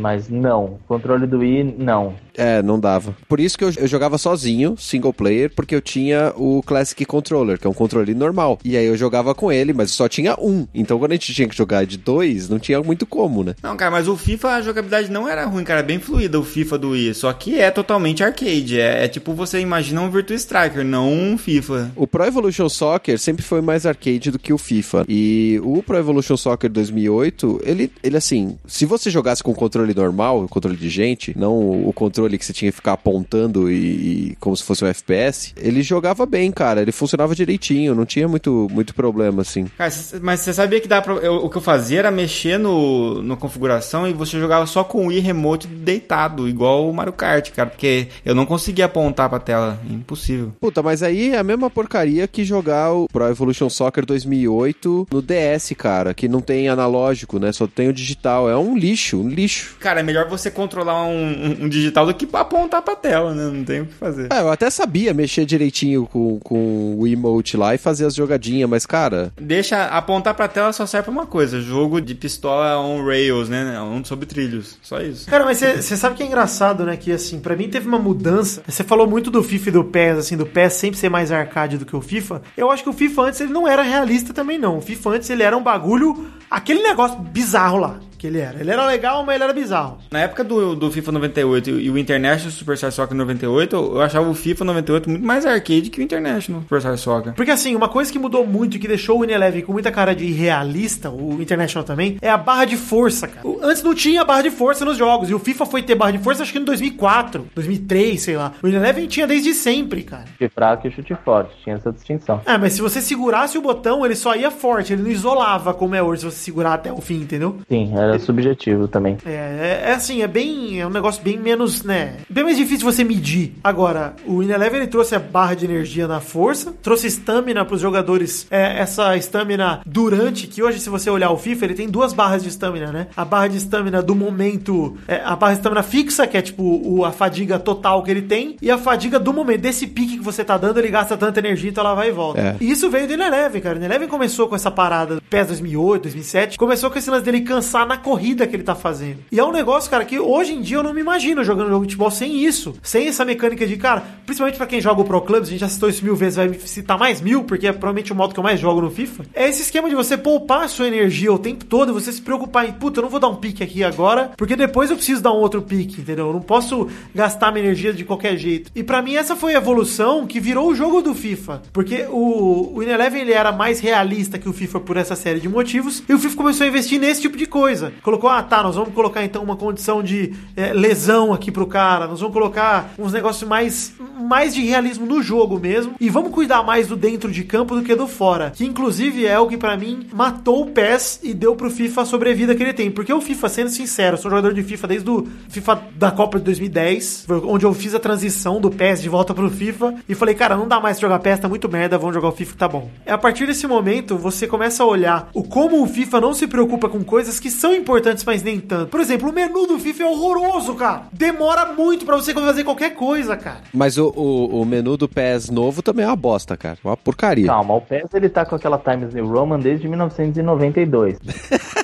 Tá errado, tinha que mudar pra Comic Sans. Eu nem falo na aparência do menu, tô falando na hora de você mexer no menu. Cara, você clica em qualquer coisa na tela do menu do FIFA, demora pra carregar. Qualquer. É assim, impressionante. No Pro Clubs, cara, você, pra você sair de um jogo e entrar em outro, é uma magia, uma macumba. Você não sabe o que acontece, cara. Muitos aspectos online, né, cara? É muita coisa pra sincronizar. E os servidores daqui também realmente não são essas coisas. Se você vê uma transmissão ou se você vê uma, um jogo de PC, você vai falar, meu Deus, que bruxaria é essa? Mas eu jogo no PC, cara. E não é, não é assim não, mano. Pra mim o problema é, tipo, você vai no menu pra arrumar uma configuração. Tem um loading, cara. O que, que a configuração tem a ver com o negócio online, tá ligado? Tipo, cara, mesmo mudar o jogador, trocar o jogador, tipo, você vai entrar no meio do jogo pra substituir. Cara, no FIFA é uma lentidão que é inacreditável, cara. Mas, ao mesmo tempo, você, o dentro do campo é muito legal, é muito melhor que o PES. Então vale a pena você passar por isso. Deixa eu aproveitar essa conversa da evolução do PES e do coisa pra ser mais arcade, né? Extrapolar um pouquinho. O, o PES ele fez essas barras de energia, etc, não sei o que lá. Só que o jogo dentro do campo, pro PES, importa muito pouco essa barra de estamina. Porque o jogador, no geral, aguenta o jogo inteiro e, no geral, ele é mais rápido. Ele sempre corre mais. O FIFA é um jogo mais lento no total, assim. Você tá jogando o FIFA e você tem que pensar a jogada, você tem que fazer o negócio direito e não tem a correria que tem no Pro Evolution. Pro Evolution, pra mim, é você correr o tempo inteiro. Lançamento, ponta esquerda, ponta direita, três atacantes e vai embora, cara. Porque É, tra- transformando a especificação em feature, é, é um jogo mais cadenciado, é o que os caras falam, geralmente. É um jogo mais cadenciado, não é questão dele ser mais lento em, em termos da velocidade que a bola corre, né? você precisa pensar mais na jogada, você precisa olhar direito antes de tocar, você, você consegue parar, olhar o jogo e continuar. No Pro Evolution, se você parar, coisa, o jogador do adversário já arrancou sua bola, já foi. Uma das lutas no Pro Clubes é você nunca dominar a bola correndo. Você tem que sempre Largar o direcional, né? É, Você joga 70% do tempo sem a bola, né? É. Esse é um ponto muito, muito foda, que não, não tem outro nenhum modo de jogo. Você tem que jogar a maior parte do tempo sem a bola, posicionando, abrindo espaço. É um jogo de xadrez mesmo. Desculpa, não chega tanto, exagerei. Mas é, um, é uma batalha por território, é uma coisa muito mais próxima mesmo. É muito mais longe da macetaria, né? Que, que é o, o um contra um. Que é você, chuta, você chuta ali daquele pixel, faz essa jogada aqui seis vezes, você vai marcar quatro gols. Então é uma, tem muito mais variáveis humanas aí. Então tem muitas coisas que no PES não tem, assim. Então você dominar uma bola correndo no FIFA é fatal. Pode esquecer que você vai perder. E, e a correria, geralmente, por, por você ter um, um desligamento do seu jogador em relação à bola, quando você adianta ela, por, por menor que seja a distância que você desloca a bola para longe do seu jogador, também. É, se você vacilar ali, você vai perder a bola, ou vai tomar uma trombada, ou enfim. Isso é muito maneiro no FIFA, né? Porque assim, eles não só introduziram essa mecânica de poupar energia, quanto eles colocaram essa mecânica de força física, que faz muita diferença no FIFA, cara. Sim. É, e Assim- agilidade, acho que faz mais conta, entendeu? Quando você tá com a bola no pé, sem ser uma parada chata. Eu também abandonei o PS por volta de 8, 10, quando, principalmente quando eu comecei a jogar online pra valer, que eu achei que o FIFA tinha uma comunidade online muito mais efervescente ali do que o PES. Mas o, o PES eu sinto, sinceramente, que os caras estão de... é, todo ano sai a comparação, né? Ó, ve- veja aqui as PES contra o FIFA, e aí você vê as fotos, aí o PES tá mal bonito, os caras tão É. bem parecido. Mas não interessa, porque aí você põe o jogo rolando e o FIFA dá realmente a impressão que você tá vendo E, e outra, né, cara? Porra, se for pra ver os caras bonitos, eu ligo a TV, porra, e assisto o jogo, porra. Vai assistir o Cris Cris, né? É, porra, vai ver. Nem liga a TV, abre o Instagram do Cristiano Ronaldo, vê ele de cueca. É muito mais gostoso do que ficar vendo o gráfico do PES. Que delícia. Que delícia, cara. Mas olha só, ouvindo vocês falarem todas essas especificações aí, que eu não, nem tinha parado pra pensar, eu entendo porque eu jogo mal hoje em dia, cara. Quando eu pego pra jogar, fui baixar FIFA 2016 não consegui jogar nada, porque eu eu joguei o, o FIFA 98, que eu saía com o goleiro e driblava todo mundo e fazia gol. Depois eu fiquei um tempão sem jogar jogo de futebol, fui jogar o FIFA do Wii, que eu chacoalhava o controle na hora que tava escrito Momentum e eu fazia um gol em câmera lenta. Você joga uma vez a cada 10 anos, tá bom o negócio aí. Exato. Aí, agora eu fui jogar o FIFA 2016 sem condição, cara. Eu falo, vai, eu não consigo. Como, como assim eu não consigo sair da, da minha defesa que eu tirei a bola e não consigo chegar e driblar o goleiro e fazer gol, entrar com bola e tudo? Como assim não?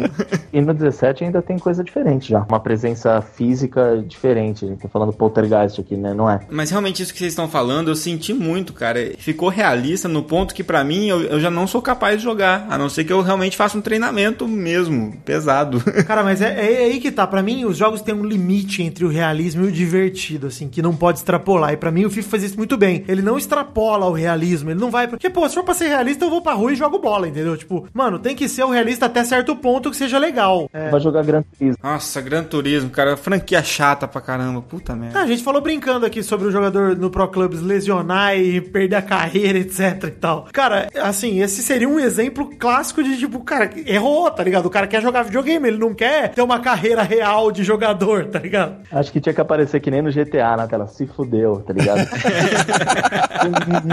Fica preto e branco, se fudeu. Cara, eu só fico assim, com tantas reclamações em relação ao FIFA, pelo tanto que eu gosto dessa porra, entendeu? Tipo, eu gostaria muito de ver o FIFA, principalmente o Pro Clubs, que pra mim é o modo mais legal e divertido, assim, pra quem tem, sei lá, três amigos e tem, quer comprar o FIFA na Origin aí, cara, compra e joga o Pro Clubs, que é muito legal, cara. É um modo realmente divertido. Você vai passar um nervoso? Vai, mas é legal pra caramba, cara. Eu acho que é o modo que mais honra o motivo pelo qual todo mundo compra um jogo de futebol. Porque assim, quem compra um jogo de tiro, acho que tem uma porcentagem pequena de pessoas que gostaria de estar na. Na guerra. É, se alguém que joga um jogo de futebol de videogame não ser um cara ou apaixonado por futebol, ou um cara que joga o esporte e gosta. E acho que o cara que tem esse jogo e tem as atividades dentro do jogo com uma vontade de participar do mundo do futebol. E o Pro Clubs realmente é o jeito mais próximo disso acontecer, porque você desliga o videogame e ele continua, né? É, e assim, é para mim é o modo co-op do FIFA Pro Clubs, cara, porque o resto é você enfrentando alguém. Eles fizeram aquele temporadas co-op lá e tal, mas pra mim aquilo é perda de tempo, cara. O legal do co-op do FIFA é o Pro Clubs mesmo, é você olhar e falar, cara, eu vou fazer meu carinho, aprender a jogar nessa posição, aprender a ver o jogo pra minha posição, aprender a marcar. Você entende, quando você joga Pro Clubs, assim, eu gosto de futebol minha vida inteira, tem um podcast sobre isso, é, sei lá, tô vivo vendo o jogo até de time que eu não gosto, que eu nunca torci, que eu nunca vi. E, cara, sempre penso, né, que eu gosto de enxergar o jogo e não simplesmente o jogo de futebol que tá rolando. Eu gosto de ver como o treinador armou o time, eu gosto de ver o que ele fez, o que ele fez diferente. Eu gosto de ver, por exemplo, nessa temporada o Zidane armando o Real Madrid com o time reserva pra poupar os titulares pra chegar agora e os titulares fazerem diferença em Champions League. É legal você ver esse tipo de coisa pra mim, o lado do futebol que não é só a bola rolando e tudo mais. É o que você falou, o jogo sem bola. Pra mim ele é tão importante quanto o jogo com bola. Cara, o futebol de um zagueiro que marca bem e não expõe o time é tão importante quanto do cara que é finalizador, matador. Esses aspectos humanos do futebol, todos são transportados para uma equipe digital. Hoje, por exemplo, a gente está com 20 jogadores, porque a gente disputa torneios que são no mesmo horário. Então, a gente está com 22 a 24 jogadores, a depender. Concilia aí uma equipe de 24 pessoas. Não sei se vocês já tiveram essa experiência, mas tenta pra você ver o que acontece. Pessoas que nunca se viram, a maioria delas, né? São de lugares diferentes do Brasil, então tem culturas e costumes e sensos de humor e níveis culturais, níveis econômicos diferentes, disponibilidades diferentes, problemas diferentes, vidas diferentes e concilia aí pra você ver. É difícil, cara. Então, é muito louco como esse aspecto é uma das coisas mais interessantes e não é do jogo, entendeu? Não faz parte. O jogo é, É. a, é a- é a catálise disso tudo. É, isso tudo acontece com o videogame desligado. É por isso que o jogo de futebol mais legal que tem é, hoje em dia pra mim, é o Rocket League. Ah, esse jogo é uma delícia, hein, cara? Puta que pariu. Olha, eu vou dizer que eu sinto falta do Rocket League de raiz, o Rocket League maroto, que o áudio era liberado e ninguém bloqueava e mutava ninguém, que eu podia cantar o Rei do Gado pra galera, mandando a galera pegar meu pau na sua mão, era maravilhoso. Era uma época, olha que saudades, cara. Quando você fazia o gol é, no Pro Clubes, ele abria o, o áudio do adversário. Certo? Você pegava uns times sul-americanos, cara, e, puta, era muito engraçado, velho. Sinto falta também. Cara, era só ficar falando Pelé mil gols, Pelé mil gols, Pelé mil gols. Os caras, Maradona Dios, Maradona Dios. Cara, mas no, no Rocket League, inclusive, quero indicar aqui, não sei se vocês conhecem, mas tem lá no Tirinhas, que são os caras que gravam pelado comigo e tal, tem canal no YouTube, etc. E a gente lançou lá, eu gravei com eles lá o gameplay da ofensa. Tem lá que são vários jogos de Rocket League que a gente entrava só pra ofender mesmo e fazer ofensas idiotas mesmo com a galera. Ai, cara, eu tenho que assistir isso. Assiste aí, fica o recado aí, que é muito bom mesmo. Eu adoro o gameplay da ofensa, cara. Deixei um cara em choque no Ultimate Team e virei um 3x0 pra 4x3 só no Gogó. ele era molequinho e eu comecei a meter o terror no cara e ele começou a realmente. Desestabilizou o adversário. Sozinho em casa, eu tava com um amigo e a gente resolveu fazer de brincadeira. Não sou um psicopata abertamente, assim, só. Só, só em casa, no ambiente fechado e controlado. É, é um caso que a gente conta que é bem engraçado, velho. Que Eu atrapalhei a vida do moleque, eu traumatizei ele, tenho certeza. Se você é o moleque que foi traumatizado pelo Nuno e estiver ouvindo, mande um e-mail. Pô, cara. E vou te dar uma dica, não coloca o teu nome real na PSN, tá ligado? Porque dá pra dar um Facebook e saber o nome da tua família. E se você por acaso for esse garoto, pode separar pro Nuno a fita 13. Fita 13 pra ele. Cara, o Rocket League é um jogo muito bom, cara. É, É um, um jogo jogaço, muito cara, bom, um jogo muito legal. É um jogo competitivo pra caralho. Assim, é um futebol de carrinho. É um futebol de carrinho maravilhoso. Isso não tem nada de ruim, cara. É, muita gente tem preconceito com esse jogo porque acha que é um jogo de zoeira. viu? E, mano, não é, cara. É um jogo de verdade. É um jogo legal pra cacete. É um jogo competitivo. Você fica puto, você se estressa. Uhum. Por isso que a gente jogava xingando, inclusive, que era pra ele não passar nervoso. A gente deixava os outros nervosos não ficava nervoso. Ele é futebol para-americano, porque ele é colorido, ele é chamativo, ele é espacial. Ele tem... Você viu na MLS que agora tem, tem alguns jogos que o cara faz gol, sai umas labaredas do lado do gol. Eu queria que tivesse Rocket League de verdade pra assistir na TV, cara. Ah, teve, sei lá, no Gugu umas porra dessa, né? Na- A Rocket League do Gugu é um belo nome pro brinquedo. Depois do Upa Upa do Gugu, né? Vamos é, Rocket League. cavalinho, upa-upa, Rocket League do Gugu. Soco do Cara. Gugu. Olha, o Gugu tinha um soco, cara. Isso que eu não me conformo, velho. Tinha um, um brinquedo chamado Soco do Gugu. Nunca marcou ninguém, né? A gente era adolescente e tava esperando vender a banheira do Gugu, né? Mas essa aí não. Só se viesse incluso todas né, as partes que não podem ser vendidas separadamente. É, né? Comprar o DLC da Luiz Ambiel, né? Da Nana Gouveia.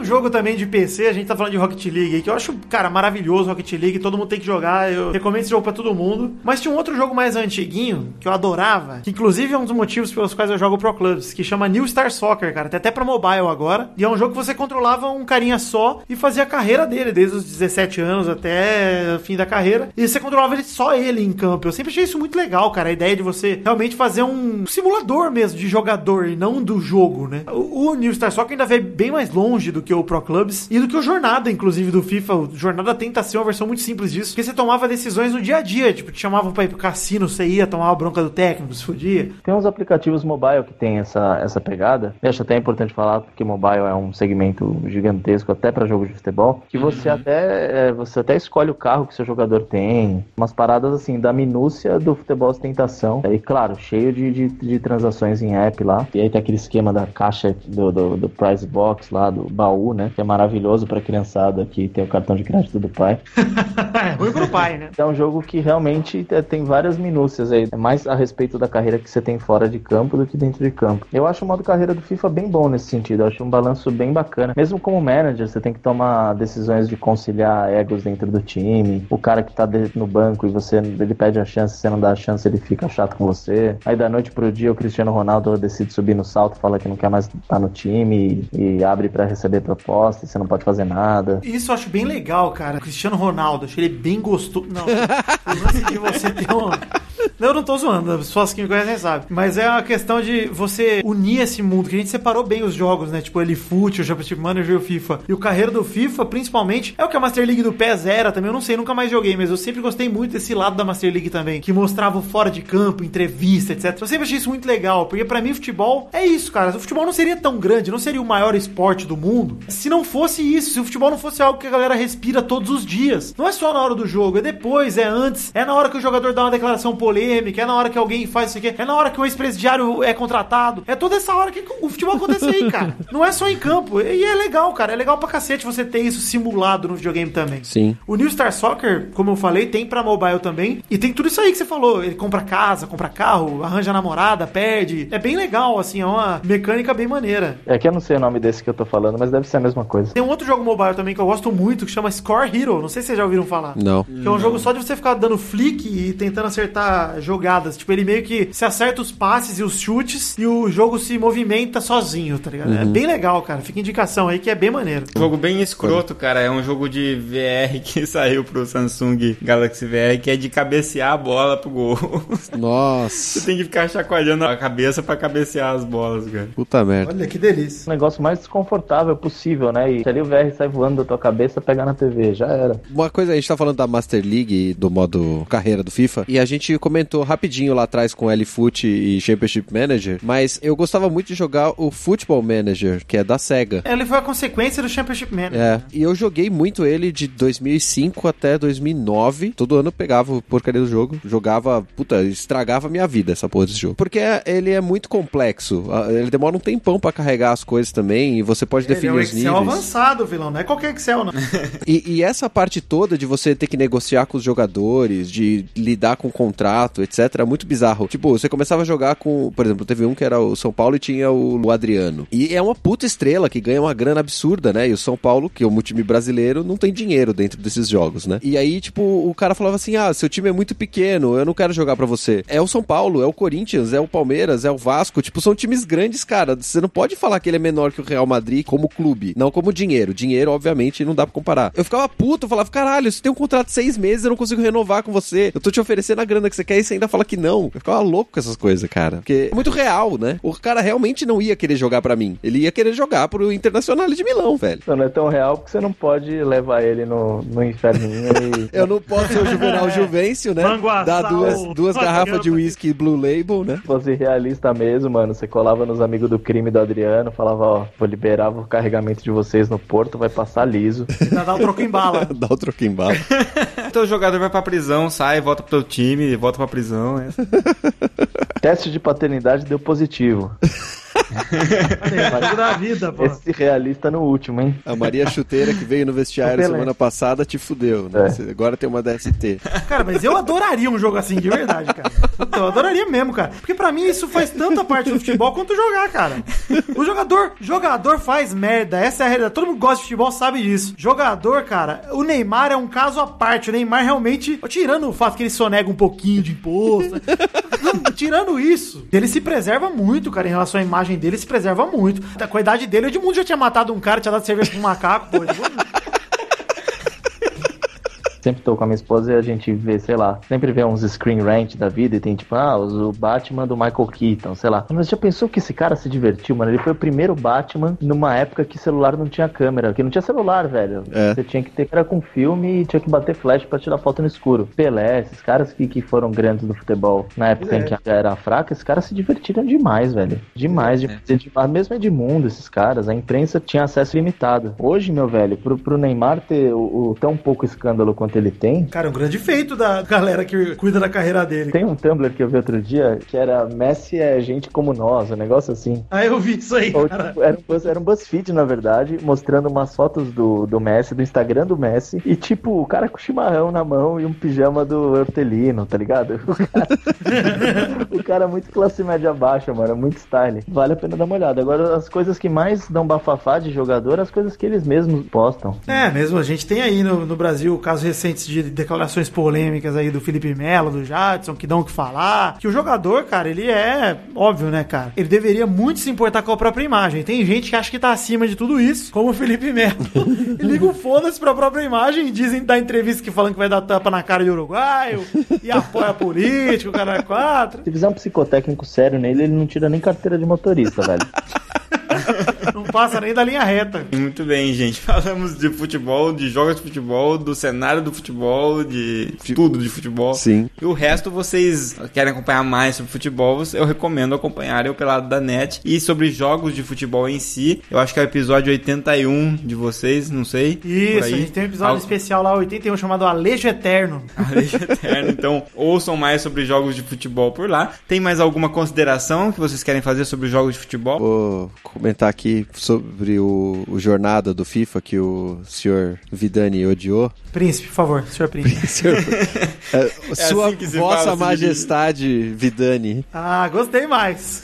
Foi bem próximo. É, que ele odiou, mas eu achei que, mesmo ele sendo limitado, por exemplo, a, a interação de resposta do personagem com um repórter, por exemplo, meio idiota, assim, mas eu gostei da ideia, sabe? Eu também. De você. Talvez por isso que eu tenha ficado tão decepcionado, porque eu esperei muito por isso num FIFA e não entregaram o tanto que eu esperava. Eu esperava mais do final da carreira do, É, do- eu da também. temporada. Tipo, acaba Foi o ali. que mais me deixou puto. Acaba ali, É. você é campeão e. Ok, é isso. E, e outra, você é campeão e tal, não sei o quê, mas. E ainda dão desculpa, tipo, continua no FIFA 18. Eu falo, mas eu não quero continuar no 18. No 18 eu queria jogar outra jornada com outro cara. É, Como gamificação da parada, eu senti que o onboard é muito bom. Os primeiros momentos de você começar a carreira, de você começar de baixo e de você entrar num clube a primeira vez, entrar em campo a primeira vez, realmente dá uma sensação de conquista muito louca. Legal, é Sim, legal. Mas é. isso já tinha tido na demo, caralho. Exatamente. Aí chegou o meu ponto. Isso já tinha tido na demo. Aí chega uma hora que rola um platô ali. Que você realmente fica no, no grind da parada. Puta, agora tem que jogar essas 58 partidas de cada torneio. Não, eu ficava aí- pensando assim, é. será que vai acabar já? Porque não, não tá acontecendo nada. Não, então vocês estavam felizes com a historinha e estavam de saco cheio de ter que jogar 58 jogos pra avançar na historinha. Então o que, que tem que acontecer? É igual o Minecraft, cara. Minecraft enche o saco ficar jogando. O que, que eles fizeram? Lan- A Telltale lançou Minecraft Story Mode. Então a Telltale tem que lançar FIFA Story Mode. Pronto, Maravilhoso. Por mim seria ótimo. Maravilhoso. Eu acho que esse é o futuro. Mas, mas deixa eu acabar a opinião sobre o jornada. E aí, eu acho que essa é a real mesmo. Eu acho que chega uma hora na, na carreira que o cara deve falar, mano, não, não aguento mais. É tipo trampo, velho. Sim, Você chegar é no trampo. E aí você, o cara fica lá tendo que jogar pra caramba, a família dele enchendo o saco, só tendo comentário merda no Twitter sobre ele. Os caras que jogavam com ele é um puta de um cuzão. Eu acho que esse é, é o, é o retrato real do que é você ser um estreante no futebol. Agora, a conquista final, eu realmente fiquei decepcionado, que nem você. Eu não sei se faltou recompensa, mas o payoff foi muito pequeno, né? Foi muito baixo. E aí, o que, que eles fazem? Eles te dão uma cartinha no T e fala, beleza, agora vai lá comprar FIFA Point. Isso eu achei um pouco... É, fraco. Um pouco sacanagem até. Broxante. Eles de fato deixar você jogar e, pô, não... quantas vezes eu usei a cartinha do Alex Hunter no T? Várias, na verdade. Eu ponho pra zoar, faço gol com o cara e ainda meto um calm down. Mas pra isso, serve pela piada de usar o Alex Hunter. E eu não queria. De repente, uma cartinha dele que continuasse evoluindo com o tempo, eu não sei. O próprio modo jornada. Eu queria muito ter gravado um pelada sobre isso, inclusive, sobre o modo jornada. A gente chegou a comentar nos pelados do ano passado aí. Pra mim é o seguinte: a desculpa de ter um modo jornada é nós queremos ter um modo história, um modo single player Sim. legal, que atrai a galera. Eu adoro o começo da jornada, cara. O primeiro jogo que você joga, o primeiro pênalti que você bate criança é espetacular. Eu queria mais daquilo. Eu É. queria 10 jogos criança. Sim. Eu queria jogar criança, fazer vários treinos criança e os treinos que eu fizesse criança me levassem pra uma peneira melhor. Entendeu? Tipo, pra eu começar na segunda divisão do inglês. Sim. Pra eu começar, se eu fosse mal nas peneiras, ruim pra cacete, porque o inglês tem oito divisão no FIFA. O inglês você começa É. jogando no time da padaria do Juca. Eles me entregam um negócio que todos os personagens não tem graça nenhuma.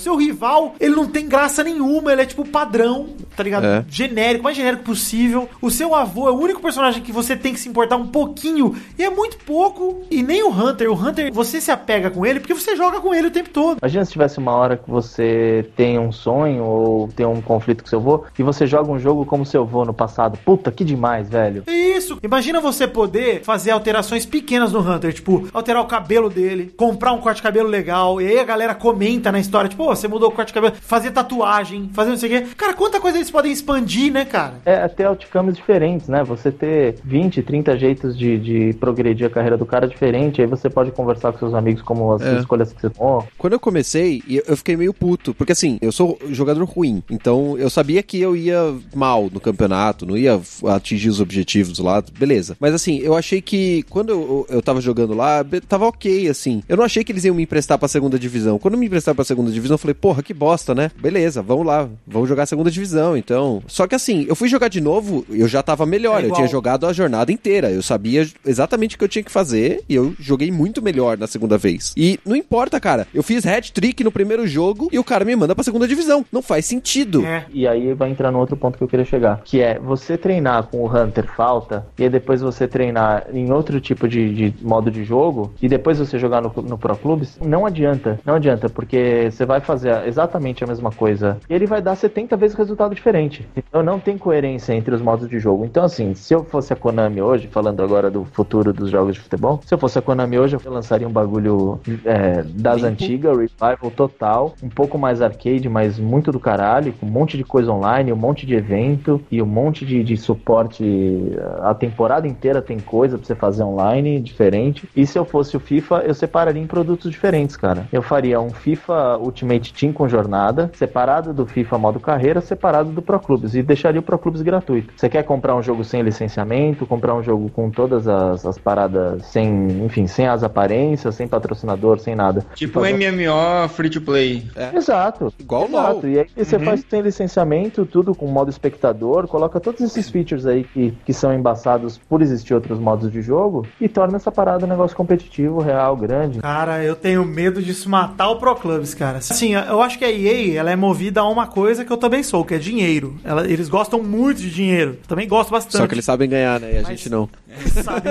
Exatamente, cara. E assim, eles focam onde dá mais dinheiro. O que me incomoda, e talvez a gente esteja até sendo um pouco chato, desculpa, ouvintes, mas é porque a gente entrou no papo que eu gosto também. É, o que me incomoda no Pro Clubs, cara, é ver como esse modo, eu falei brincando antes, mas não é brincadeira, que ele é largado, cara. Ele é um modo que, se não tiver nada que melhore além do Pro Clubs em outro lugar, eles não investem no Pro Clubs, eles deixam a deriva. E eu espero que você tenha razão, que assim, que eles sim comecem a olhar mais pro Pro Clubs pelo movimento competitivo que ele tá gerando. Mas, cara, eu, de verdade, tem coisas que desde o FIFA 12 a gente olha e fala, cara, como é simples, cara, você colocar a faixa de capitão no braço do cara certo. Como é simples você permitir que o capitão escolha o batedor de falta do time na hora de, da escalação do time. Simples, mas isso conflita com outros sistemas que tem. Só se, se tivesse um jogo que fosse standalone mesmo, entendeu? Fosse um outro app dentro do app que abrisse em paralelo. Hoje o jeito que ele é programado é que é meio que tudo junto, entendeu? São as mesmas mecânicas, as mesmas regras, os mesmos setups. É, então tem coisa que realmente fica engessada. Eu vejo essa separação como algo plausível e que Pra realmente dar mais liberdade pra cada modo, você diz. não, e principalmente mais liberdade comercial para capitalizar em cima do cenário competitivo. Coisa que o, que o Ultimate Team não tem. Você não precisa nem estar ligado ligado à FIFA mais, na verdade.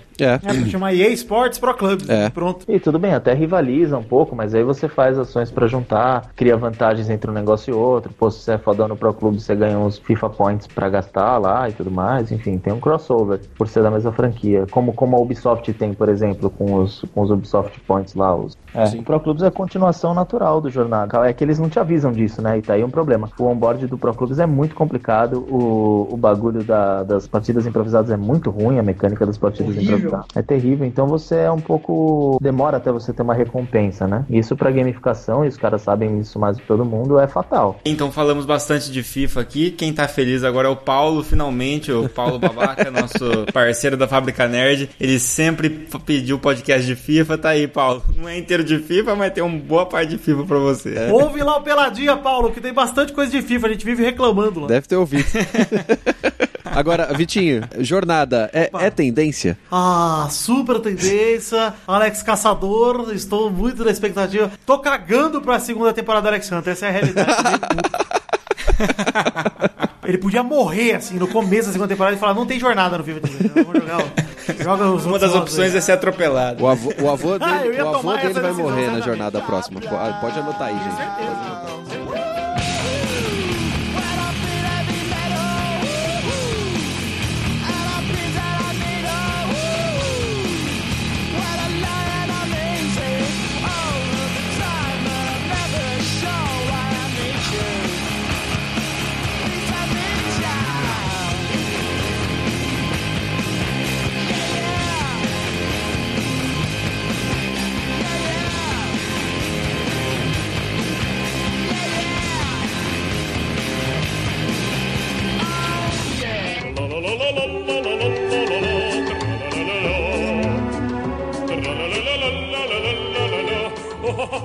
Enfim, acabou essa partida cansativa de futebol aqui. Já tô morrendo já. Cadê a garrafa d'água? Ah, nossa, eu preciso de uns 3 litros d'água agora.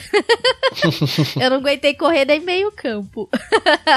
Exato. E agora estamos aqui de volta, eu e a Vanzita, para falar sobre ah, o podcast passado, o MeloCast 141, que foi sobre Dark Souls 3 e suas DLCs. E para o melhor momento do cast, que é a leitura de comentários, galera. A gente pode interagir com vocês. Eu sempre falo que esse o melhor tempo do podcast, né? É o final que a gente interage com vocês. Se você escuta a gente aqui até o final, por favor, que escutem até o final, porque a É. leitura de e-mails e comentários do cast passado é a melhor hora, cara. É muito bom ter esse contato com vocês. Isso aí, gente. Então, partindo logo para os comentários aqui, agradecer a todos aí pela recepção do cast. Pouco a gente comentou, mas eu vi que ele foi bem baixado, então obrigado a todos. Agradecer também aos convidados que participaram, foram muito elogiados também, a Kiva, o Manel e o Tengu. Olha aí. Então, vou começar aqui lendo o comentário do- da tia Wesley. Ou tia Wesley ou a tia Wesley, não sei. Ele escreveu uma monografia aqui, basicamente. Cara, ele deve estar escrevendo o TCC, ele tá na empolgação. O TCC dele, o tema deve estar da hora, o professor também é bem legal.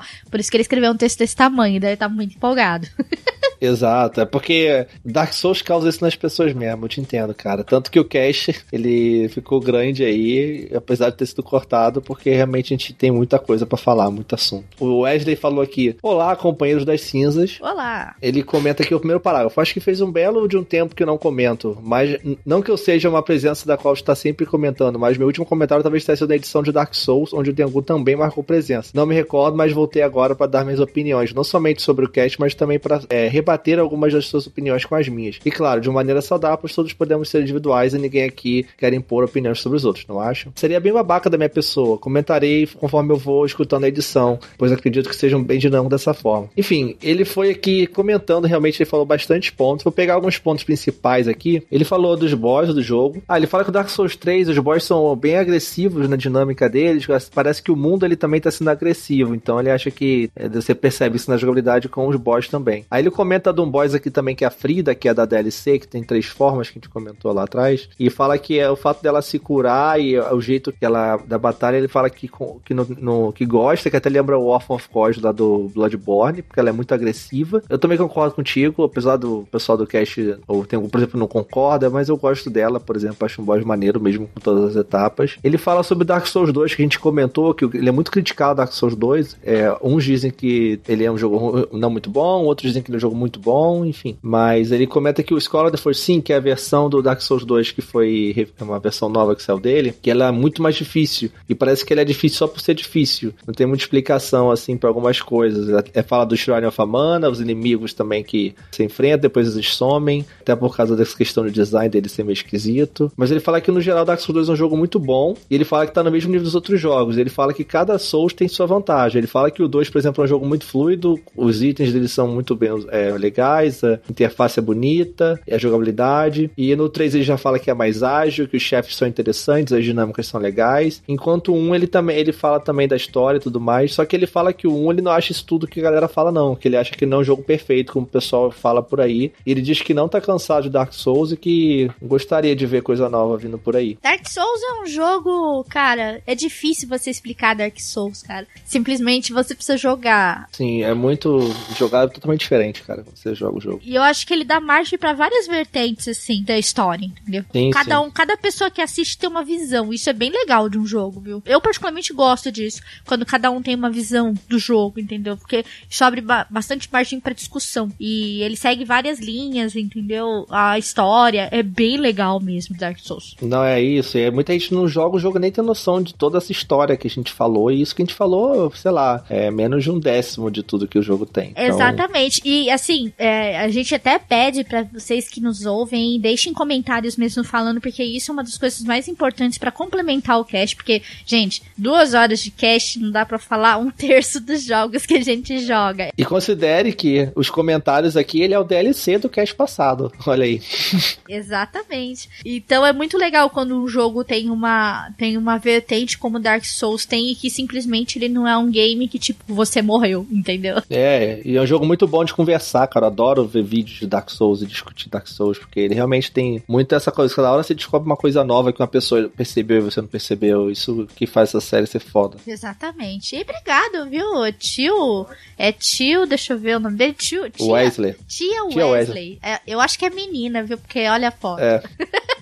Ele só termina aqui, né, e falando assim, ó, obrigado por essa edição, gostei bastante dessa conversa e eu fiquei muito feliz de ver que finalmente fizeram uma edição falando sobre a versão definitiva dele, DLCs e tudo mais. Ele manda um até mais, valeu, obrigado. Isso aí, obrigada, viu, pelo seu comentário. Acrescentou bastante. Volte sempre, cara. Não precisa comentar só em Dark Souls, não. Volte sempre e comente nos próximos casts. E vamos ao próximo comentário, que é do Esperando uma Call de Emprego. Ele ainda está esperando uma call de emprego. Gente, por favor, liguem pra esse menino. Por favor. Dark Souls é um jogo de estratégia? Talvez, cara. Porque para cada boss você precisa elaborar uma forma de derrotar. Você tem, você tem a oportunidade de você derrotar o boss de todas as formas. Só que o que você vai fazer você que decide, entendeu? Você pode matar ele como mago, como guerreiro, você pode matar ele de diversas formas. Todas as formas são possíveis. Definitivamente, definitivamente ele não é um hack and slash. Você tem que usar de estratégia, você tem que ir subindo no jogo, você tem que conhecer o boss, o que ele faz, os movimentos dele. Então, sim, Dark Souls é um jogo de estratégia, entendeu? Uhum, você tem que ter tua tática ali. É, uma coisa, se todos os jogos tivessem uma esquiva eficiente, ou pelo menos com uma combinação efetiva, ou que funcione em qualquer mão, jogar ficaria bem mais fácil. Jogos que foram exemplos dariam um bom podcast. Eu não sei onde essa lista vai, mas seria um bom podcast. Dos comentários, ele mandou vários corações aqui. Eu já tinha noção que estava mal. Normalmente eu ficava eufórico, depois deprimido, depois voltava a ficar eufórico. Só que estava ficando um pouco frequente os estados de euforia. E os estados deprimidos estavam ficando demorados demais. Eu já conversei com a minha psicóloga, mas ela não deu nenhuma colocação afirmativa. Ela só me fez parar para pensar e tentar entender se eu realmente estou deprimido e por quê. Depois que mudei o nome, alguns dias depois tentei mudar de novo e tô de castigo de novo, mais 90 dias sem poder mudar o nick do YouTube. É, o Google não gosta que você fique mudando o nome. Teteus, eu agradeço, mas prefiro um namoradinho, nada contra, mas não é a minha. Olha aí, então resolvemos o mistério. Resolvemos um mistério. É porque a gente falou de fazer uma Genkidama pro Marinaldo arrumar uma namoradinha, então agora vamos mudar o foco dessa Genkidama, vamos fazer uma Genkidama pro Marinaldo arrumar um namoradinho. Pronto. Exatamente. Acordei com isso na cabeça hoje, mandou a música You Can't Stop the Beat. E só, cara, olha só. Valeu, Marinado, pelo seu comentário. Jogue Dark Souls, né? Você vai passar muita raiva, mas essa raiva que você vai passar, você vai querer olhar assim e falar, cara, não, eu vou tentar de novo. Desconta a tua depressão nos boys, dos bichos, nos inimigos do Dark Souls. Exato. Ou não, né? Ou então tu vai se frustrar mais e vai ficar mal. Então, avalie bem. Avalie bem se você vai querer jogar Dark Souls, cara. E Dark Souls é interessante, cara. Não é pra todo mundo o game, né? É um game que É. não é pra todos jogarem. É um game é, pra poucos. Não é tão poucos assim, mas é um nicho de pessoas aí. É, se você tá disposto a entender o jogo e tentar compreender ele e entrar no, no- no mindset dele, você vai curtir o jogo. E ter muita paciência, viu? Porque você não vai enfrentar o, Bo- o Bowser, né? Você vai enfrentar os boss muito louco. Então, Teteus, vamos continuar aqui pro próximo comentário? Próximo comentário aqui que foi do Nego Café. Nego Café que também tá sempre comentando aí alguma coisa e com café no meio. eu não gosto de café, cara, mas eu entendo a paixão da galera. Nego quando morre não vira cinzas, vira café. Muito bom, Imagina, sucinto. imagina, cara, as pessoas não, não viram cinzas, elas viram café, cara.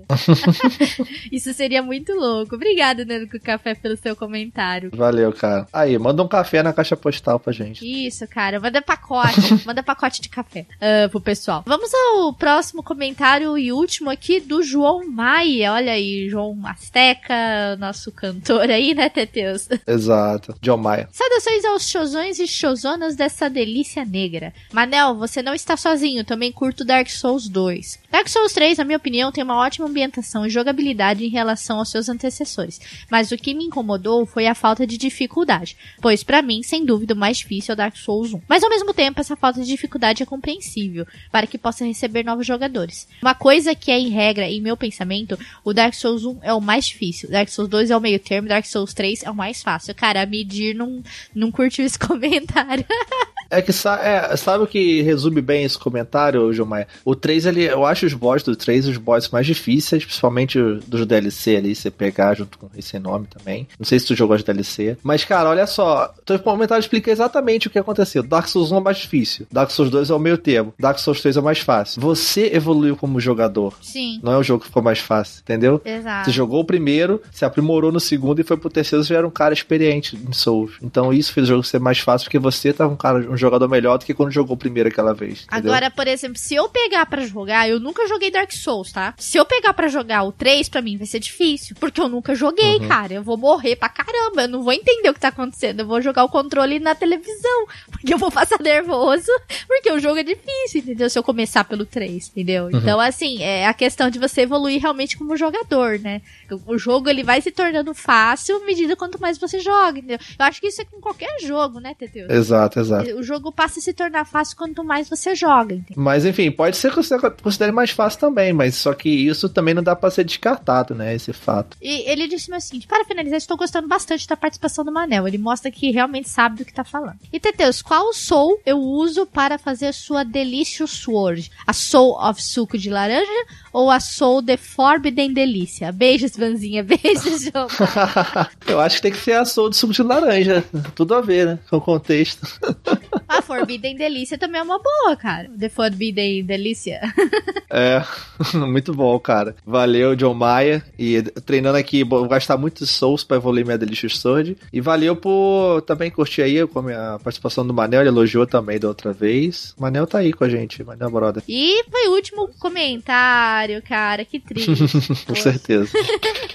Lágrimas escorrem nesse momento. Mas, galera, é, deixem seus comentários no, no próximo cast aí. Queremos ler vocês, queremos que vocês participem, certo? E não se esqueçam de entrar nas nossas redes sociais aí, que estão no- na descrição desse cast. Sigam o Meia Lua, sigam os nossos twitters particulares aí. O meu é Van RB Bueno e o seu, Teteus? O meu é Mateus, com TH, underline 2 Santos. Só que é o número 2 mesmo. Exatamente. Gente, entrem no nosso canal de vídeos do YouTube, que é o do Meia Lua TV, que pois tem saído vídeo lá todos os dias lá.